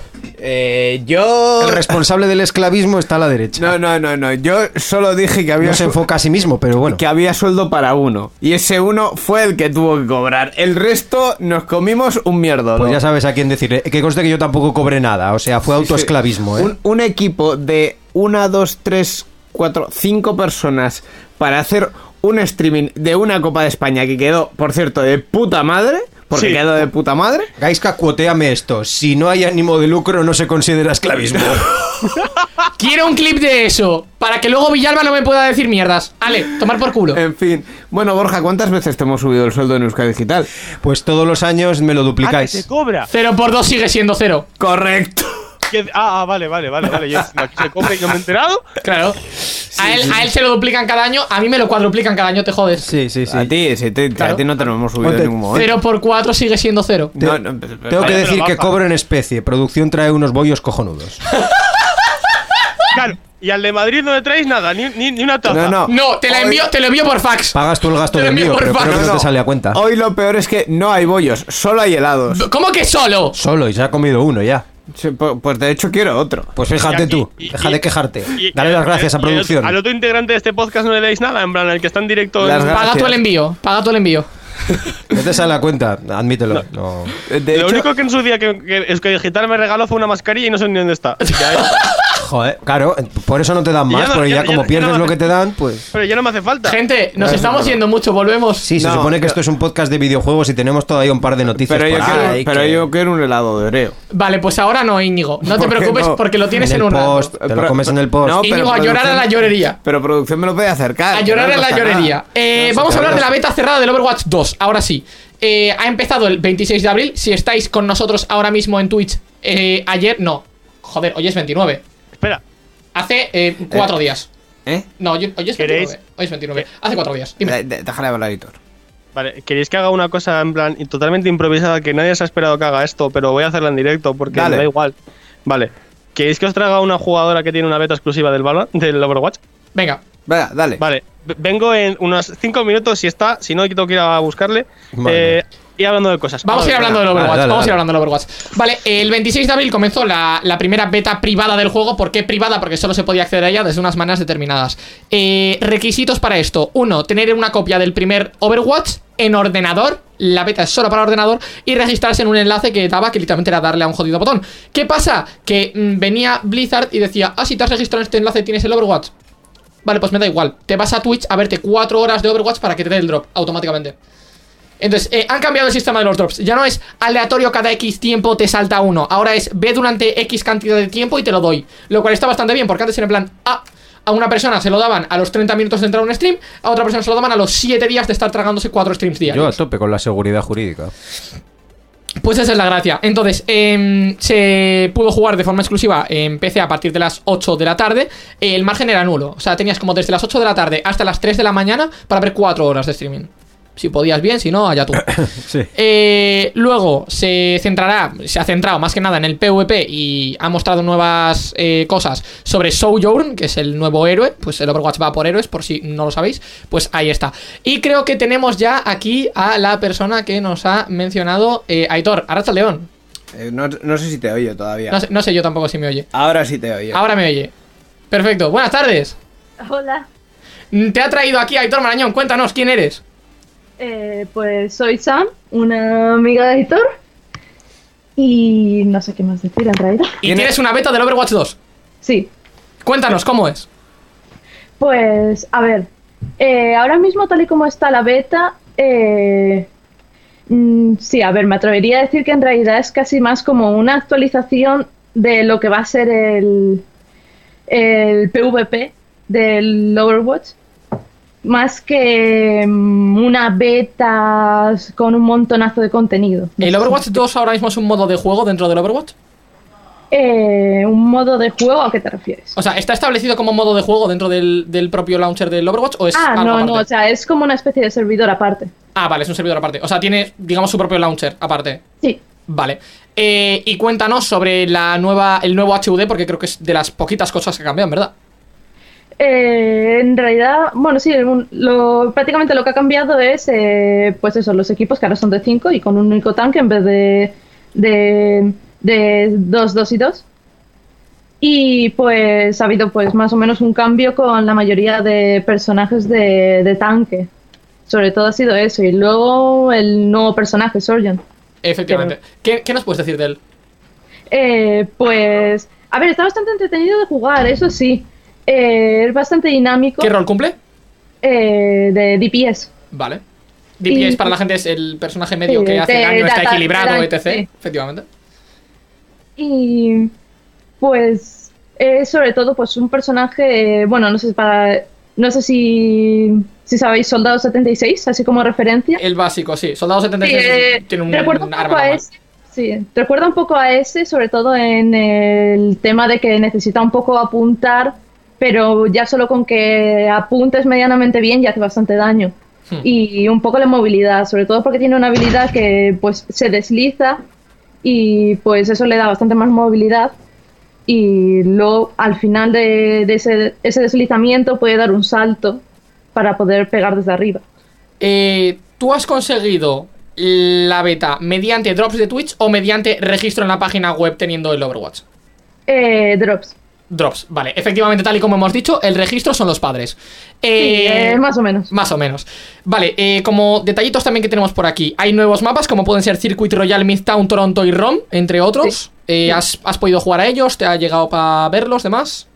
Eh, sí, a ver, he jugado sobre todo al de Toronto, creo que fue. ¿Y qué tal está el nuevo diseño Sí. de mapas? ¿Bien equilibrado? ¿No? ¿Una mierda?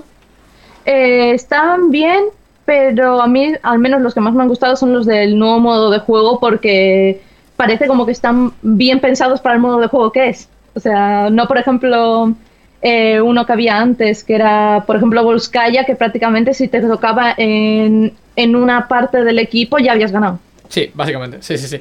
Eh, y también hay rediseño de personajes, en general de todos, pero especialmente Orisa Bastion, Doomfist y Sombra. ¿Han cambiado habilidades y demás de estos personajes o es únicamente de apariencia?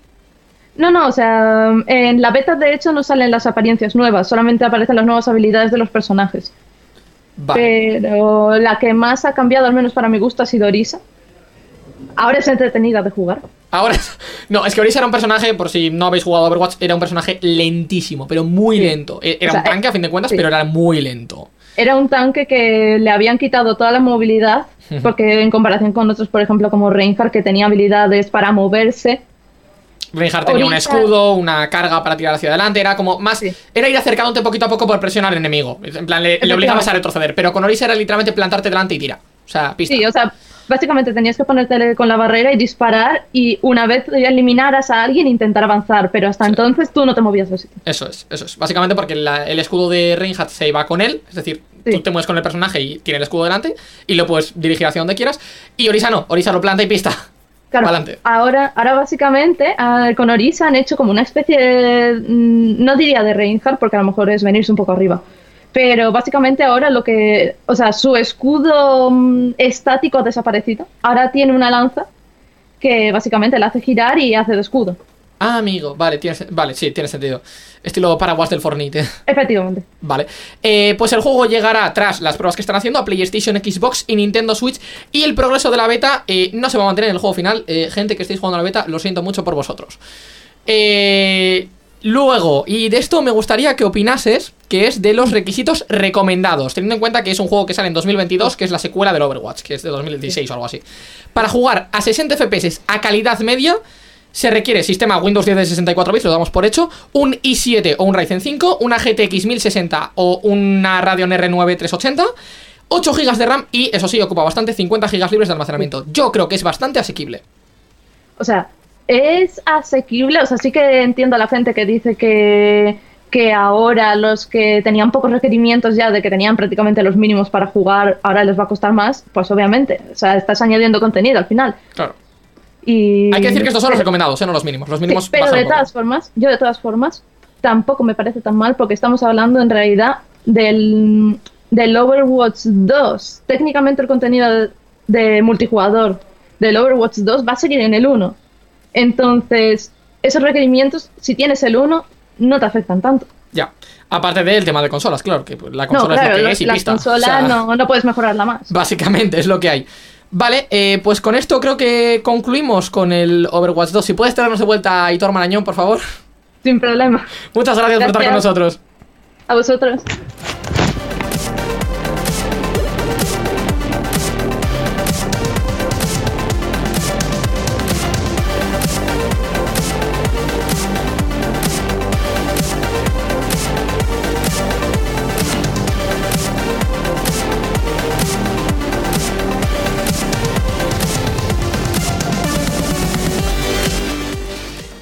Comentado así el Overwatch 2 con una persona que sabía del tema. Muchas gracias, Hitor Marañón, por eh, traernos a esta chica. Eh, ¿Has vamos a. Que- ¿Perdón? Bien- has visto que viene trabajado en un momento. ¿eh? Tal cual. Pasamos a la noticia de Borja. Lo voy a denominar así directamente. Voy a comentar una noticia que suda un poco mucho y luego Borja nos cuenta sus experiencias. Eh, ya está disponible la actualización de abril de Gran Turismo, de Gran Turismo 7, la 1.13, que incorpora un nuevo trazado para el circuito Spa Francorchamps. Espero haberlo pronunciado bien. Francorchamps. Francorchamps, ¿vale? Ni tan mal. Y tres nuevos vehículos: Subaru BRZ GT300, Subaru BRZ S y Suzuki Cappuccino. Y ahora quiero eh, la, como he puesto aquí, disertación por parte de Borja. Pues hombre, mi disertación creo que ya lo pudiste un poquito comprobar eh, hace, por desgracia no lo pudimos retransmitir. Vale, la gente que está aquí en el Este chat señor- no pudisteis verlo, pero lo veréis en un futuro, no sabemos cuándo. pero lo poniendo. Fs, poniendo, poniendo Fs en el chat, gente, es el Fs en el chat. maldito. Efectivamente, no Sí. pudimos hacerlo. O Fs en el chat, gente. es- ese streaming tuvo tantos problemas como los golpes que se llevó Gaiska en cada uno de los coches que probó, que yo creo que fue Ese capaz de completar una sola vuelta a un tuvo. Bueno, anda- tuvo tantísimos problemas que de hecho ahora mismo no se podría hacer porque me cargué una pedalera. A eso es a lo que te voy. Ah. Yo tuve problemas con los golpes. Íñigo tuvo problemas con el freno. Sí, sí, sí, sí. Hombre, O sea, Que eso es mejor. es que a mí me dicen, tú frena con todas tus fuerzas. Pero, como pero frenar lo- es apretar para abajo, no tirar para arriba, Como Íñigo. si te lo fueses a cargar. Y yo qué hice, me lo cargué. Efectivamente. Pero es que Íñigo no sabe que frenar es tirar, em- empujar hacia abajo el pedal en vez de tirar hacia arriba del volante. ¿Has, podido arreglar eso? No, todavía no, Bueno, bueno. Se arreglará, no se arreglará. No preocuparse, no preocuparse. Esa Bueno, grandísima. sobre el juego ya que no tuvimos ocasión de hablar en su momento cuando fue el lanzamiento del Gran Turismo 7, que evidentemente ha sido una de las últimas expectaciones en el modelo de, conducción, que vamos a decir, de juegos de conducción, que, el principal problema que ha tenido es que después de su salida la gente se ha dado cuenta de que muchos de sus, o prácticamente el 90, el 95% del juego depende de que el juego funcione online. Es decir, de que si no tienes la conexión o si a Gran Turismo le petan los servidores, como de hecho ocurrido cada vez que actualizaba el juego, pues cuando hicieron su primera gran actualización, el juego creo que no estuvo disponible durante mm, un día o, o dos, pues eso pues ha disparado las críticas de la gente, con lo cual pues ahora mismo no sé si las próximas actualizaciones van a hacer algo para que el juego se quede ahí de alguna manera y no te y no- la gente no tenga la sensación de que esto lo he comprado y o lo juego ahora o no lo juego. Ya. Lo, cual da como bastante mm, mal rollazo, porque ya no es un eh, Game Pass que he pagado y entiendo que en el momento en que deje de pagar la suscripción me quedo sin todo. Es que aquí directamente he comprado un juego. ¿Qué es lo que he comprado? ¿El derecho a usarlo? O sea, ya no he comprado el juego, he comprado el derecho a usarlo y cuando eh, se acaben los servidores o cuando eh, el, el- el desarrollador cierre todos los servidores, des- desarrollador, publicador, editor, no me viene la palabra, voy a poder, de- dejaré de, jugar- de poder jugarlo aunque lo haya comprado. No sé, ha, ha despertado muchas críticas en ese aspecto.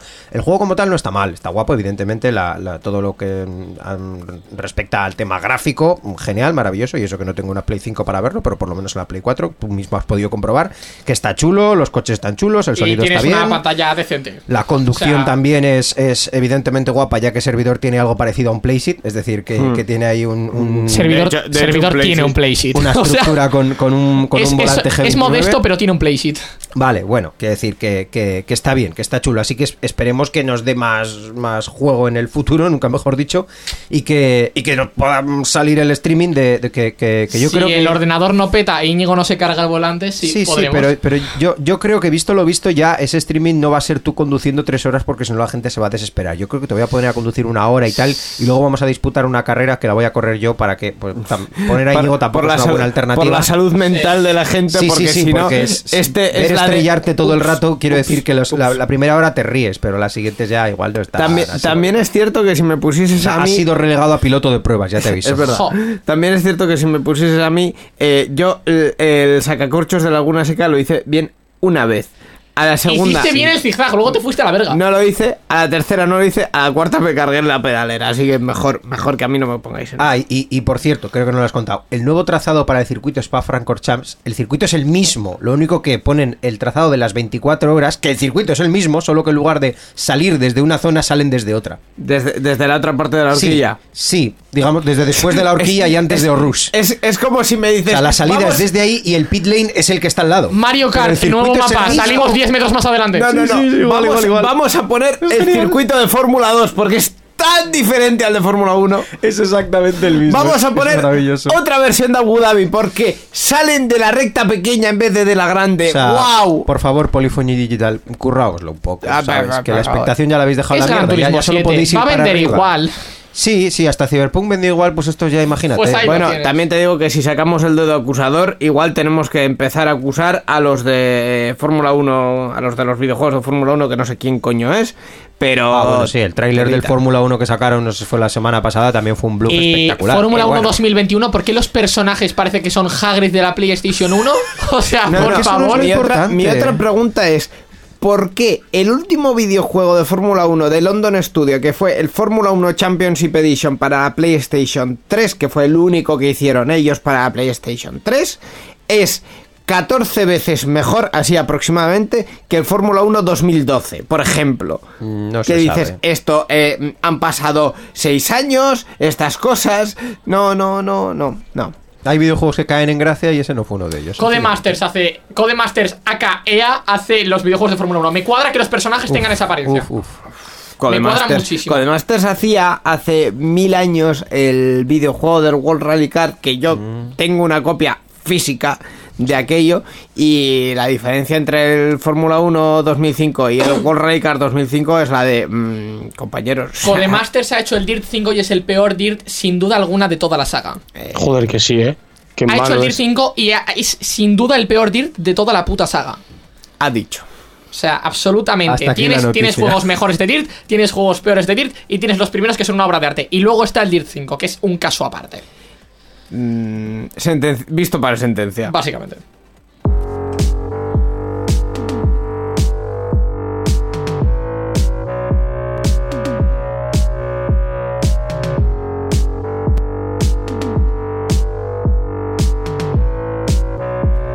Acabo de dar cuenta, efectivamente, de que esta sintonía hace un buen tututum, que dices, "¿Pero ¿esto de dónde ha salido? Tal cual. no vale, sabía. pues vamos a hacer una cosa muy básica. Estamos con las noticias rápidas. Sí, vamos a empezar con ellas. ¿Cómo lo vamos a hacer? De la siguiente manera. Eh, vamos a hacer las noticias rápidas como hacemos siempre, pero la primera va a tener una excepción. Y es. ¿Que va a ser más lenta? No, que la voy a comentar y luego voy a decir una cosa. Eh, Aevi acaba de Estaría sacar. bien que dijeses cosas después de las noticias, sí, di, di cosas. Aevi por favor. acaba de sacar el anuario del sector de los videojuegos de 2021. Se ha denominado la industria del videojuego en España en 2021 y se recogen los datos, pues eso, del sector en este país relativos al año pasado. O sea, no tiene más. Como dato random para que vayáis teniendo info. eh, en 2021 el consumo de videojuegos en España generó 1.795 millones de pavos. Entonces, ahora quiero... Aitor, tienes un minuto, hazme tú mi anuario de videojuegos en España 2021. Si ¿Qué no te está hago? muteado, sí, eso. Tienes, Sí. tienes un minuto para contarme el resumen del sector de los videojuegos en España en 2021. Ni puta idea.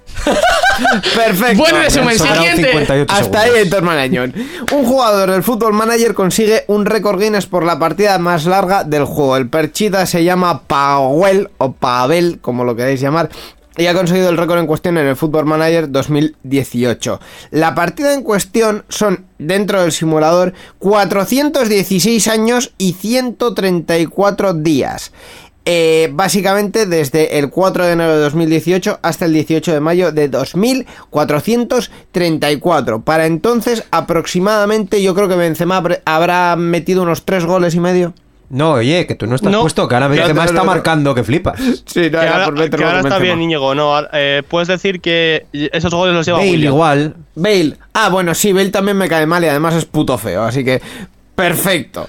Eh, ¿Cuánto ha tardado este tío en hacer este récord Guinness? Ni idea, pero bueno, más o menos eh, lo que Bale tarda en meter un gol. Beta abierta del Diablo Inmortal. El juego llegará el 2 de junio a Android, iOS y ordenador. Va a ser free to play, sí, y contará con crossplay entre las plataformas. Mal. Eh, va a costar de una beta abierta. ¿Cuándo? Ah, ¿Quién coño sabe? Ah, bien. Eh, Blizzard dice que no está trabajando con NFTs, es decir, varios jugadores han recibido encuestas eh, de, de la compañía donde se hacían preguntas relacionadas con estos tokens no fungibles. Humo no fungible. De hecho, eh, el play to earn se acaba de acuñar como concepto que es ganar dinero jugando, lo cual no ocurre. Os avanzo que no Aquí ocurre. existe el pay to win, no el play to earn. No, no, no, esto, esto es puto humo. Y el presidente de Blizzard Entertainment ha dicho por Twitter que eh, no se está llevando a cabo ninguna acción con los NFTs en Blizzard. Me parece normal porque como todos los NFTs han pinchado a tomar por culo, ha sido la de como estuviésemos haciendo algo, da no, igual, lo pero a es esconder. curioso, es curioso por una cosa muy sencilla y es que eh, eso ha sido en respuesta a una cuenta verificada de un pavo que no sé quién es, pero que pues juega videojuegos de Blizzard básicamente, que le ha llegado desde alguna parte, supongo que el correo electrónico o algo así, una encuesta y había varias preguntas relacionadas con términos de NFT. Según terminaba la encuesta, le redirigía literalmente a la battle.net y ha puesto en Twitter en plan, bro, tiene pinta de que estáis interesados en esto y le ha respondido el pavo en cuestión literalmente ultra seco en plan No. no one is doing anything with NFT. Punto. Pues- Intro, enviar. Perfecto. O sea, Pues eh, para que quede claro. Pero vamos, que alguien que esté ahora mismo desarrollando algo con NF que estaba, mejor dicho, desarrollando algo con NFTs, no lo va a reconocer porque eh, sería reconocer que han tirado un mogollón de dinero a la puta. basura. Willy Rex. Bien. Y última Eh, noticia. y última noticia, tenemos nuevas medidas contra los hackers en Call of Duty. ¿Por qué? Porque Activision pasa de coger y decir, pues te baneo de pista. No, ¿qué hace ahora? En Call of Duty Vanguard, precisamente, que es como el Black Ops 4, o sea, el Black Ops 5, perdón, para que os hagáis la idea, eh, se ha implementado un sistema llamado Cloaking. Este sistema les impide ver o oír todo lo que pasa a su alrededor en el juego a los hackers. Entonces, ¿qué haces tú? Pues tú vienes como buen jugador casual random y dices, ah, mira, este pavo está dando vueltas sin saber a dónde coño vas, está chocando con las paredes. ¿Por qué? Porque no está viendo. Pues le pega un tiro en la cabeza y pista. Y el pavo no se entera de nada y entonces le meten un tiro en la cabeza y entonces la pantalla se le desbloquea y dice, ah, que me ha metido un tiro en la cabeza. Respawnea, vuelve a estar sin ver nada. Conclusión, o sea, creo que es como que ven, no sé, no sé si es que literalmente las pantallas se le ponen negro o que ven el entorno del mapa y todo, pero no oyen tus pasos y tú eres un fantasma. Creo que es eso, que sería lo gracioso, vaya, en plan, te está disparando a la nada, qué guay. Em, y según Activision han baneado ya como 54k cuentas, que está muy gracioso. Para los que sabemos de matemáticas, 54.000. Vale, eh, entonces, Gracias. eh, ¿para qué? Tú dirás, coño, ¿por qué hace, qué, qué gracia tiene jugar a un videojuego con cheats? Pues que la gente quiere estar en el, en el leaderboard mundial. Conclusión, que coge bien Activision y dice, ah, pues lo limpio y os quito cada día. Pues eso. fuera, hasta luego. Básicamente. Y dicho esto, pasamos a una música muy guay para meter, para introducir, perdón. No, es que, es que me de repente se me, me queda en blanco. Pasamos a una musiquita muy guay para introducir la sección de Aitor. Let's go.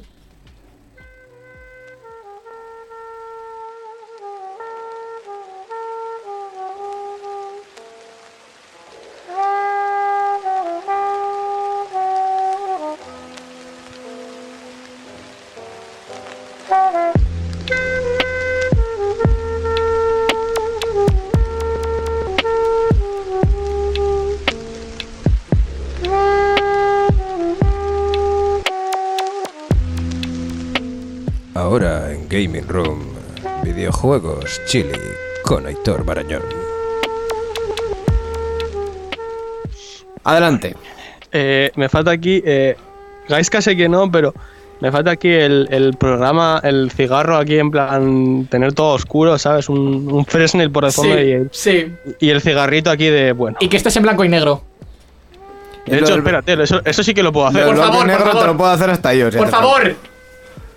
Eh, espérate. Está para hacer, para hacer eh, recomendaciones y cosas estilo Aitor Marañón, modo los 80, soy un detective privado, eh, es necesario, es completamente necesario. O sea, no hay otra manera de hacerlo. Y ya de paso, ahí lo tenemos. Y ya de paso, gracias Borja Hermosa por la tremenda locución en directo. Un placer. Vale. Lo tenemos. Adelante, vos. Eh, vamos a empezar con una sección muy especial que es el nuevo género del que me he hecho fan porque yo ahora he decidido que eh, odio los juegos AAA que es mi nuevo Super Andy Aitor y voy a Marañón, el que quería el a Cyberpunk. jugar a juegos cosi que Gaiska está empeñado en decir que es mi palabra pero voy a decirte que esa palabra ya existe Aitor, el que quería jugar al Cyberpunk 2077 con todo, absolutamente todo. Y Ese gastarse editor ha muerto. 400 Ese- horas. ese- ese editor ha muerto ni lo menciones murió Ha muerto porque estás en blanco y negro. Efectivamente. De hecho, ese editor tenía gafas, así que imagínate lo muerto que está. No, es que ya no soy el mismo. Ahora está todo tocho, eh. Ojo. Eh, ya lo, lo- lo estaréis viendo en la miniatura, básicamente. Bien. eh, la cuestión es que vamos a empezar hablando de juegos cosi y la pregunta es, ¿qué es un juego cosi? A ver, ¿qué creéis que vosotros que es un juego cosi? C-O-Z-I, ¿vale? No os penséis cosas. Sí. Yo estoy ¿Qué esperando a que que un- Íñigo haga el chiste otra vez. Pues es No tengo ni Cozy idea. en inglés es estilo cómodo, estilo eh, chilling, estilo agustito. Estilo eh, es un día de nieve absoluta, menos 3 grados en Siberia y yo estoy en mi casa viendo una película con chocolate, palomitas y una manta. Eso es Vale. Vale, pues muy bien definido. Efectivamente, son juegos que, a diferencia de la mayoría de los juegos, no tienen el, fu- el funcionamiento de, o sea, el objetivo de llegar a un final o de llegar a un objetivo, sino que el- simplemente el juego, la trayectoria del juego, es decir, el camino, es lo que más disfrute te da. ¿A ¿Alguno se os ocurre con esta premisa algún juego?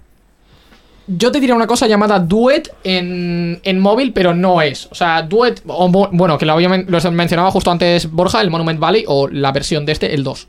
Que por caso, lo mismo. Yo porque lo has mencionado antes, el gris, que he tenido la opción de jugarlo y la verdad es que está muy chulo. Sí, o sea, es más estilo. Saltamos un poco de la acción, ¿no? Algo más. Bueno, oye. No, porque al final el gris tiene acción, pero por ejemplo, gris no tiene un villano. No tienes unos enemigos, no matas. ¿Stardew Valley?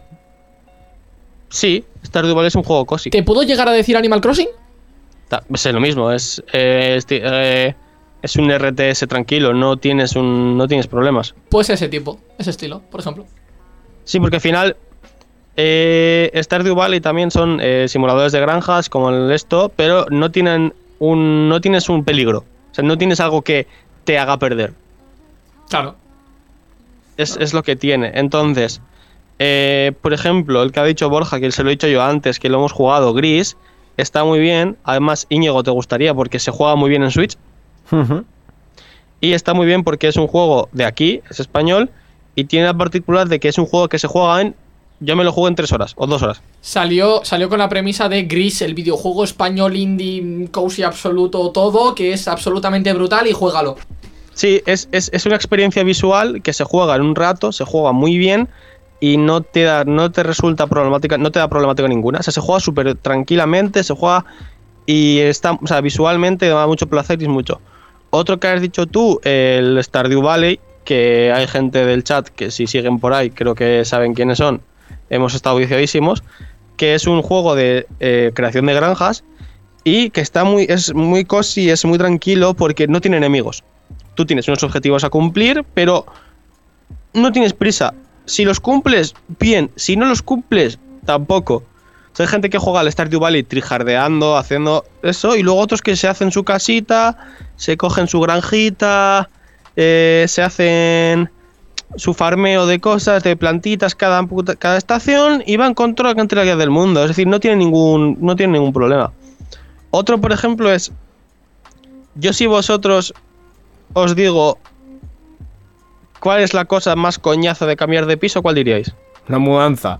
Hola. Que Íñigo se ha Hola. marcado tres. La mudanza. Eh, nosotros también estamos en blanco y negro, let's go. Sí, sí. Bien, pues Íñigo, si te digo que hay un juego de mudanzas, Eh, me quiero tirar por la ventana. Tiene rejas la digo que, ventana. y si te digo que adoro ese juego, Pues es que estás puto loco.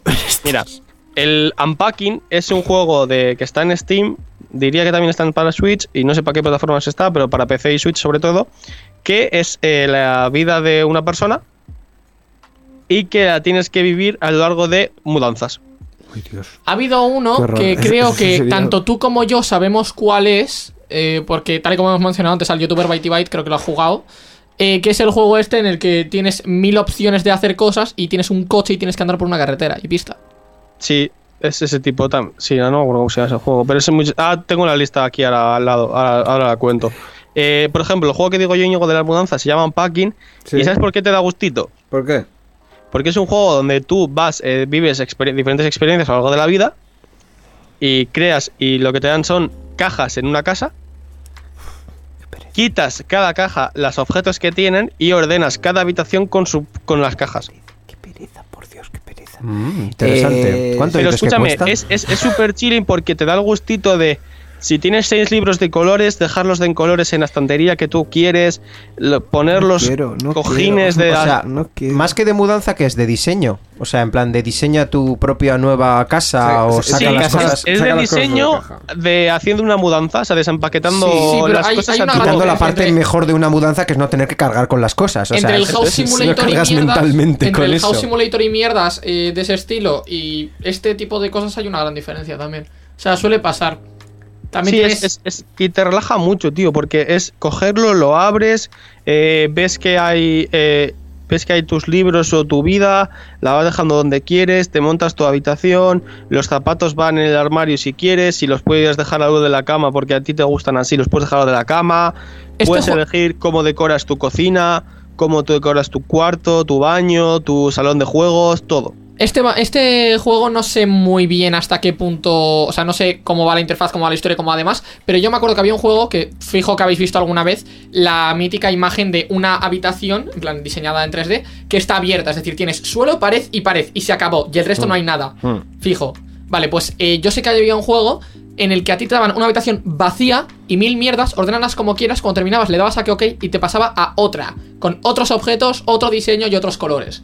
Y ibas literalmente diseñando, en plan, muchas habitaciones seguidas, cada vez más grandes, eh, más... Bueno, o sea, cada vez no. En plan, más grandes, más pequeñas, unos colores, otros, podías elegir ciertas cosas, pero era de eso, era literalmente en plan, bueno, pues ahora soy diseñador de interiores, pero mm, porque sí. Y podías perfectamente coger una, ver los objetos que tenías, decir, no me gusta, poner una lámpara en medio de la habitación y pasar a la siguiente. Podías, nadie te lo impide. No, o sea, básicamente yo creo que un poco lo que acuña estos juegos, corrígeme editor, eh, es el tema de que no hay un objetivo final definido.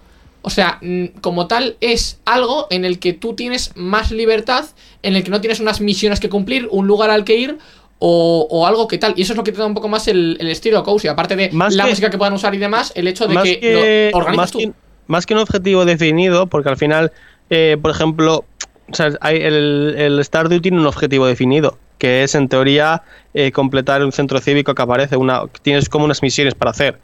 Es el hecho de no tener una ansiedad de puedo morir. Ni un camino establecido. No, camino establecido sí que, a ver, a ver, o sea, tienes, no, no, pues, hay juegos no cosi que no tienen caminos establecidos. Es el hecho de esa ansiedad de no morir. Esa ansiedad de estoy en tensión porque estoy jugando, puedo palmarla, puedo perder lo logrado. No. Tú juegas tranquilamente, no tienes ninguna preocupación, es un trayecto largo, puedes tomártelo al ritmo que tú quieras y tienes un tienes como un viaje eh, que en, de- en el que te transportas adentro del juego y vas con la mayor de la calma para jugar, poder jugarlo. Por ejemplo, otro juego muy cosi que a Íñigo sí que le va a gustar. ¿Sabes cómo se llama? ¿Cómo? ¿Qué dirías que es el elemento que más le pone le más a una tarde de chilling? ¿Qué elementos le añades? Un helado. Iñigo y sus helados. invierno. Palomitas. Palomitas. Palomitas, chocolate caliente, manta. Peli. Eso, chocolate caliente. Sí, eso sí. Este se llama Coffee Talk y literalmente es un juego donde regentas una cafetería, pero no es el típico juego de regentar en un establecimiento que los tienes que estar enfadado con los clientes, que si se te van, que si sí que no. Tú estás en tu cafetería tomándote tu cafelito con tus compañeros y te viene la gente a contar su vida. Y la lees y dices, joder, qué bonito, me ha contado su vida y me ha interesado, oye, qué, qué agradable. Qué bien. Muy Y dependiendo de cómo trates al NPC, pues te, da más gustito y no. Y ya está. Y es así, es que es eso, es- son juegos muy chilling. Qué bonito, qué bonito. Me, me gusta. Qué curioso, sí. Pues tendremos que hacer, tendremos que hacer algún tipo de review, juego, cosa, prueba de, de este tipo de juegos. Porque, a ver, estamos habituados a eh, apagar luces, venga, una pantalla grande, focos, luz, acción, Gaiska pegando saltos porque hay monstruos. Pero eso es lo que vende, tío. O sea, ya lo sé, no, y de hecho fuera coñas vende muchísimo verme asustarme, pero bueno. Eh, Aitor, si no tienes nada más que comentarnos, Est- Te voy a hacer, eh, coge papel y boli, Gaiska. ¿Tienes papel y boli y blog de tengo notas? un móvil. Pues coge blog de notas. Se Estoy. viene lista larga, ¿eh?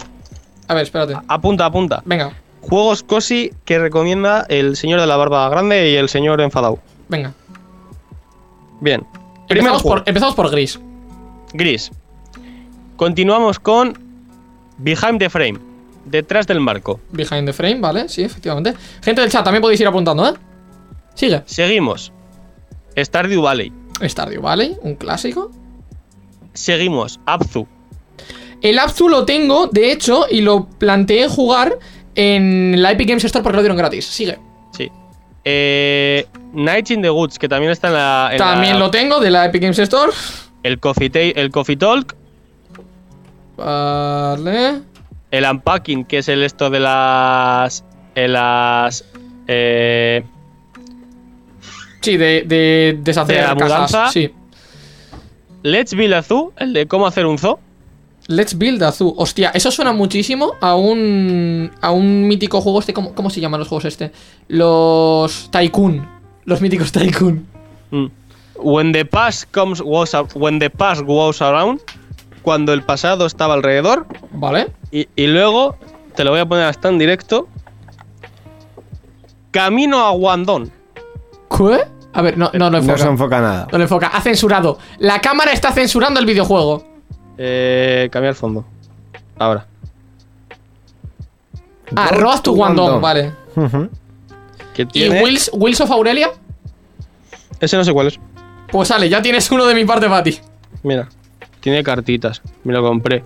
Íñigo, tengo la Switch, compro Eh, ¿cuál es? Ese, ese se parece mucho al juego este en el que estás en la frontera ucraniana-rusa, algo, no sé, y tienes que ver si dejas a la gente pasar o no. Eh, Ese es Paper el, Please. el Papers, Please. El Papers, Please, efectivamente. Qué juegazo. Ah, y una cosa que voy a decir que os parece. ¿Qué- ¿Queréis un datazo interesante del Stardew Valley? Venga. Dale. Mira, una de las cosas muy interesantes del Stardew Valley y que por lo que me parece un juego maravilloso es la comunidad que tiene y eh, eh, este es el Stardew Valley lo hizo un solo tío. Sí, sí, un loco. Lo hizo uno entero. Que le gustaba un juego de la DS que no me acuerdo cómo se llama de simular, de simular granjas y lo copió y lo pegó. Tal cual. Pero lo Definitivamente tal cual. Eh, ¿Qué es lo curioso? Por ejemplo, la curiosidad que hay es que el tío eh, hizo una actualización con una con nuevas cosas, ¿vale? Y la comunidad le dijo, oye, disculpa, tienes un bug, no sé qué, por favor, ¿podrías arreglarlo cuando puedas? Al de, no se exagero, una hora y media, el pavo dijo, hola, perdonad chicos que os moleste, oye, que lo he arreglado ya, eh, bueno, si no os molesta, por favor, podéis volver a actualizarlo y decirme si funciona, gracias, un saludo y, tot- y- y arregló un bug de una nueva actualización en hora y media, él solo. Con la mayor tranquilidad, en plan de, bueno chicos, ya está, ¿eh? Perdonar, ¿eh? Un loco. Un visionario A dice en el chat. Yo creo que de- ambos. Eh, dices un bug, bueno, te jodes, por la- te jodes porque has pagado. No, este señor te dice, bueno, ahora te lo arreglo, perdona, ¿eh? Y te, y te da una palmadita en la espalda mientras te la arregla. Ay, si todo el mundo fuese así. Ah, que sí, ¿verdad? ¿A que sí? Gabe Newell aprende. Efectivamente. Pues hasta Eh, aquí la sección de. Pues hasta aquí, hasta aquí la sección de, de juegos cosi. Tenéis el listado que ha hecho Aitor, lo podéis sacar de ahí. Y, y Ale, con eso tenéis para bastante rato, la verdad. Ya tenéis verano para pasar. Así que dicho esto, pasamos hacia el final ya de este eh, programa 46.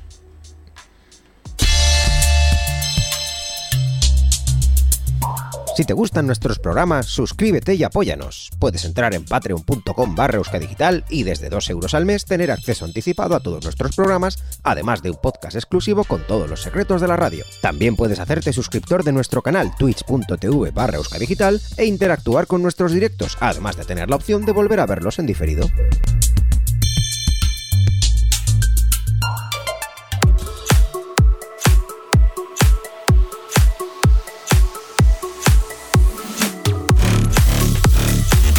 Bueno, ha habido muchos comentarios que hemos dejado pasar aquí. Por ejemplo, por ejemplo. Venga, vamos señor- ahora, ahora se vienen, ahora en el final se vienen las joyitas. Acostumbrados porque esta va a ser la dinámica. En el final del programa se vienen las joyitas de los comentarios. Aparte del Gora Stardew Valley, eh, mi señor hermano ha dicho dos cosas muy interesantes. Una que te interpela a ti directamente, Aitor, que es que mm, se muda en dos semanas. ¿En dos semanas? ¿Pero por qué no me lo ha contado? Bueno, se muda en dos semanas. Ah. La cuestión Bien. es que si quieres ayudarle, mm, a tu rollo. No, Prim- porque yo, yo, yo vivo en un mundo en un mundo digital, entonces yo quiero crear, o sea, solo hago mudanzas digitales. Perfecto. Perfecto. Además tengo Eh, la ciática, estoy, no. no. estoy malito. y, y ya, y ya si salieses del blanco y negro ya estaría... Brutal. No me da la gana, ¿vale? Déjame en blanco y negro, me ha gustado. Se ha quedado así. A ver si se ha quedado atascado. De hecho, voy a hacer una cosa para joder todavía más a Íñigo, espérate. A ver, espérate. Qué miedo. Eh, ¿Y si de mientras voy dando las gracias? no, no. Aparte de eso... eh, ¡Hostia! hostia, hostia. Madre mía, qué filtros. Necesito Ah, una captura de eso. No, filtros no, es, es que, que Skype te permite configurar la Aitor. cámara y, y es un Crist. Aitor, Dime, aprovechando que vienes tú aquí todo turbio, sabes que toca, ¿verdad? no me asustes. El drop. Dime. Cómo nos gusta el gilipollez. No, sigo con los comentarios. Eh, mi hermano también decía que lo que busca en un juego es eh, el chill y tal, y la relajación y no sé qué, y por eso le da al ojo Eurotrack Simulator, que se está haciendo puto Europa en camión. Ojo. Y eh, también ha habido. Bro, pero si ahí literalmente tienes un bache y te cuesta la reparación 550 pavos. O sea, literal. Igual ¿Qué es da que más no ningún bache. Y, y también hay, Qué que hay otra pregunta para Editor que dice: ¿Qué lado de la cama quieres esta noche? Uy, Uy. Eh, Marcos, ya hablaremos. así de claro. Esto, Vale. esto no me lo esperaba, ¿eh? Pues, ah, eh, Íñigo, esto es Gaming Room. Eh, No, un no, absoluto, no, un absoluto no, no, desastre muchas lo- veces lo- y las cosas inesperadas. Lo peor es que no es el- la primera persona de- en estas dos últimas dos semanas que suddenly sale del armario. O sea, ojo, cuidado. Cositas. Eh, pues dicho esto, ahora sí, tras un programa más largo que lo habitual, sin entrevista, algo completamente atípico y con tertulia absoluta, porque no hay noticias. Gracias, gente. Eh, vamos a, como siempre, dar las gracias a Mikel por el trabajo que hace en la producción, con los clips, con la imagen, con todo. Agradecer también ahí a ti, Íñigo, por aguantarnos durante una hora y 45 minutos aproximadamente, por hacer trabajo de sonido y por estresarte cuando las cosas no salen. Eh, hay que agradecer también a los suscriptores, por cierto. Efectivamente. Que no los Siempre me tenemos- olvido de agradecer a los Pero- suscriptores, macho. Es que por un Sí, sí, sí. rotulito aquí. Espera, Ibro. Razaola, Iván Eguía, Charlie Encinas, Aitor Marayón, Borja Albosa y Daniel Sendino. Hay dos suscriptores de los seis aquí presentes. Gracias, suscriptores aquí presentes. Gracias, Aitor Y a los que no también. Sí, efectivamente. Eh, pues mira, ya que os doy las gracias, aprovecho para daros las gracias también por la colaboración, por, por estar hoy con nosotros aquí. Ah, un placer Que- estar aquí. Creo que el margen que, con el que os avisaba ha sido, eh, no sé, nulo No, hombre, a Borja un poco más. Sí, a mí un poquito un, más. un poquito más. Bueno, pues esas cosas. Y como De siempre, hecho, gracias. Hemos, eh, hemos- dices que no ha habido entrevista, pero ha habido entrevista en plan. Cierto, entrevista improvisada en tres No, segundos. no, Sí, sí. nos- mm, aparte de eso, en la parte en la sección de Aitor nos ha faltado a Jesús Quintero para hacer una entrevista, porque el Sí. blanco y negro y el puro ya estaba. Tal cual, absolutamente. Era el rollo. Y iba, a poner, iba a poner, si quería, si podía haber puesto incienso, ¿eh? Pero más. No, no, no. Pues nada, eh, y como siempre, y ahora sí, para terminar, gracias a todos los oyentes, que, que nosotros también estamos aquí un poco por vosotros, eh, la gente que nos seguís en el Twitch, en todas las redes, en YouTube, en todas partes, que el apoyo, eh, creednos, que se nota y mola mucho. Así que dicho esto, ahora que tenemos el momento lofi de la música absolutamente destrozadora, Eh, más noticias, eventos, curiosidades y entrevistas, como siempre, dentro de muy poco. Nos vemos y nos escuchamos. Joder, lo has dejado muy bajo, ¿eh? Muy bajo, muy bajo. Esa es la idea, ¿Quién ya te he dicho que remonta esto? dicho que ¿Quién Lofi. remonta esto ahora? ¿Quién remonta esto? Pues no sé, a lo mejor que la música propia está subiendo. Pasamos de un momento lofi a potencia absoluta. ¿Sabes por qué? ¿Por qué? Porque esto es Gaming Room, porque esto es cada viernes, porque tenemos potencia de fuego y porque podéis acompañarnos siempre. Y nosotros encantados. ¡Muchas gracias! Chao.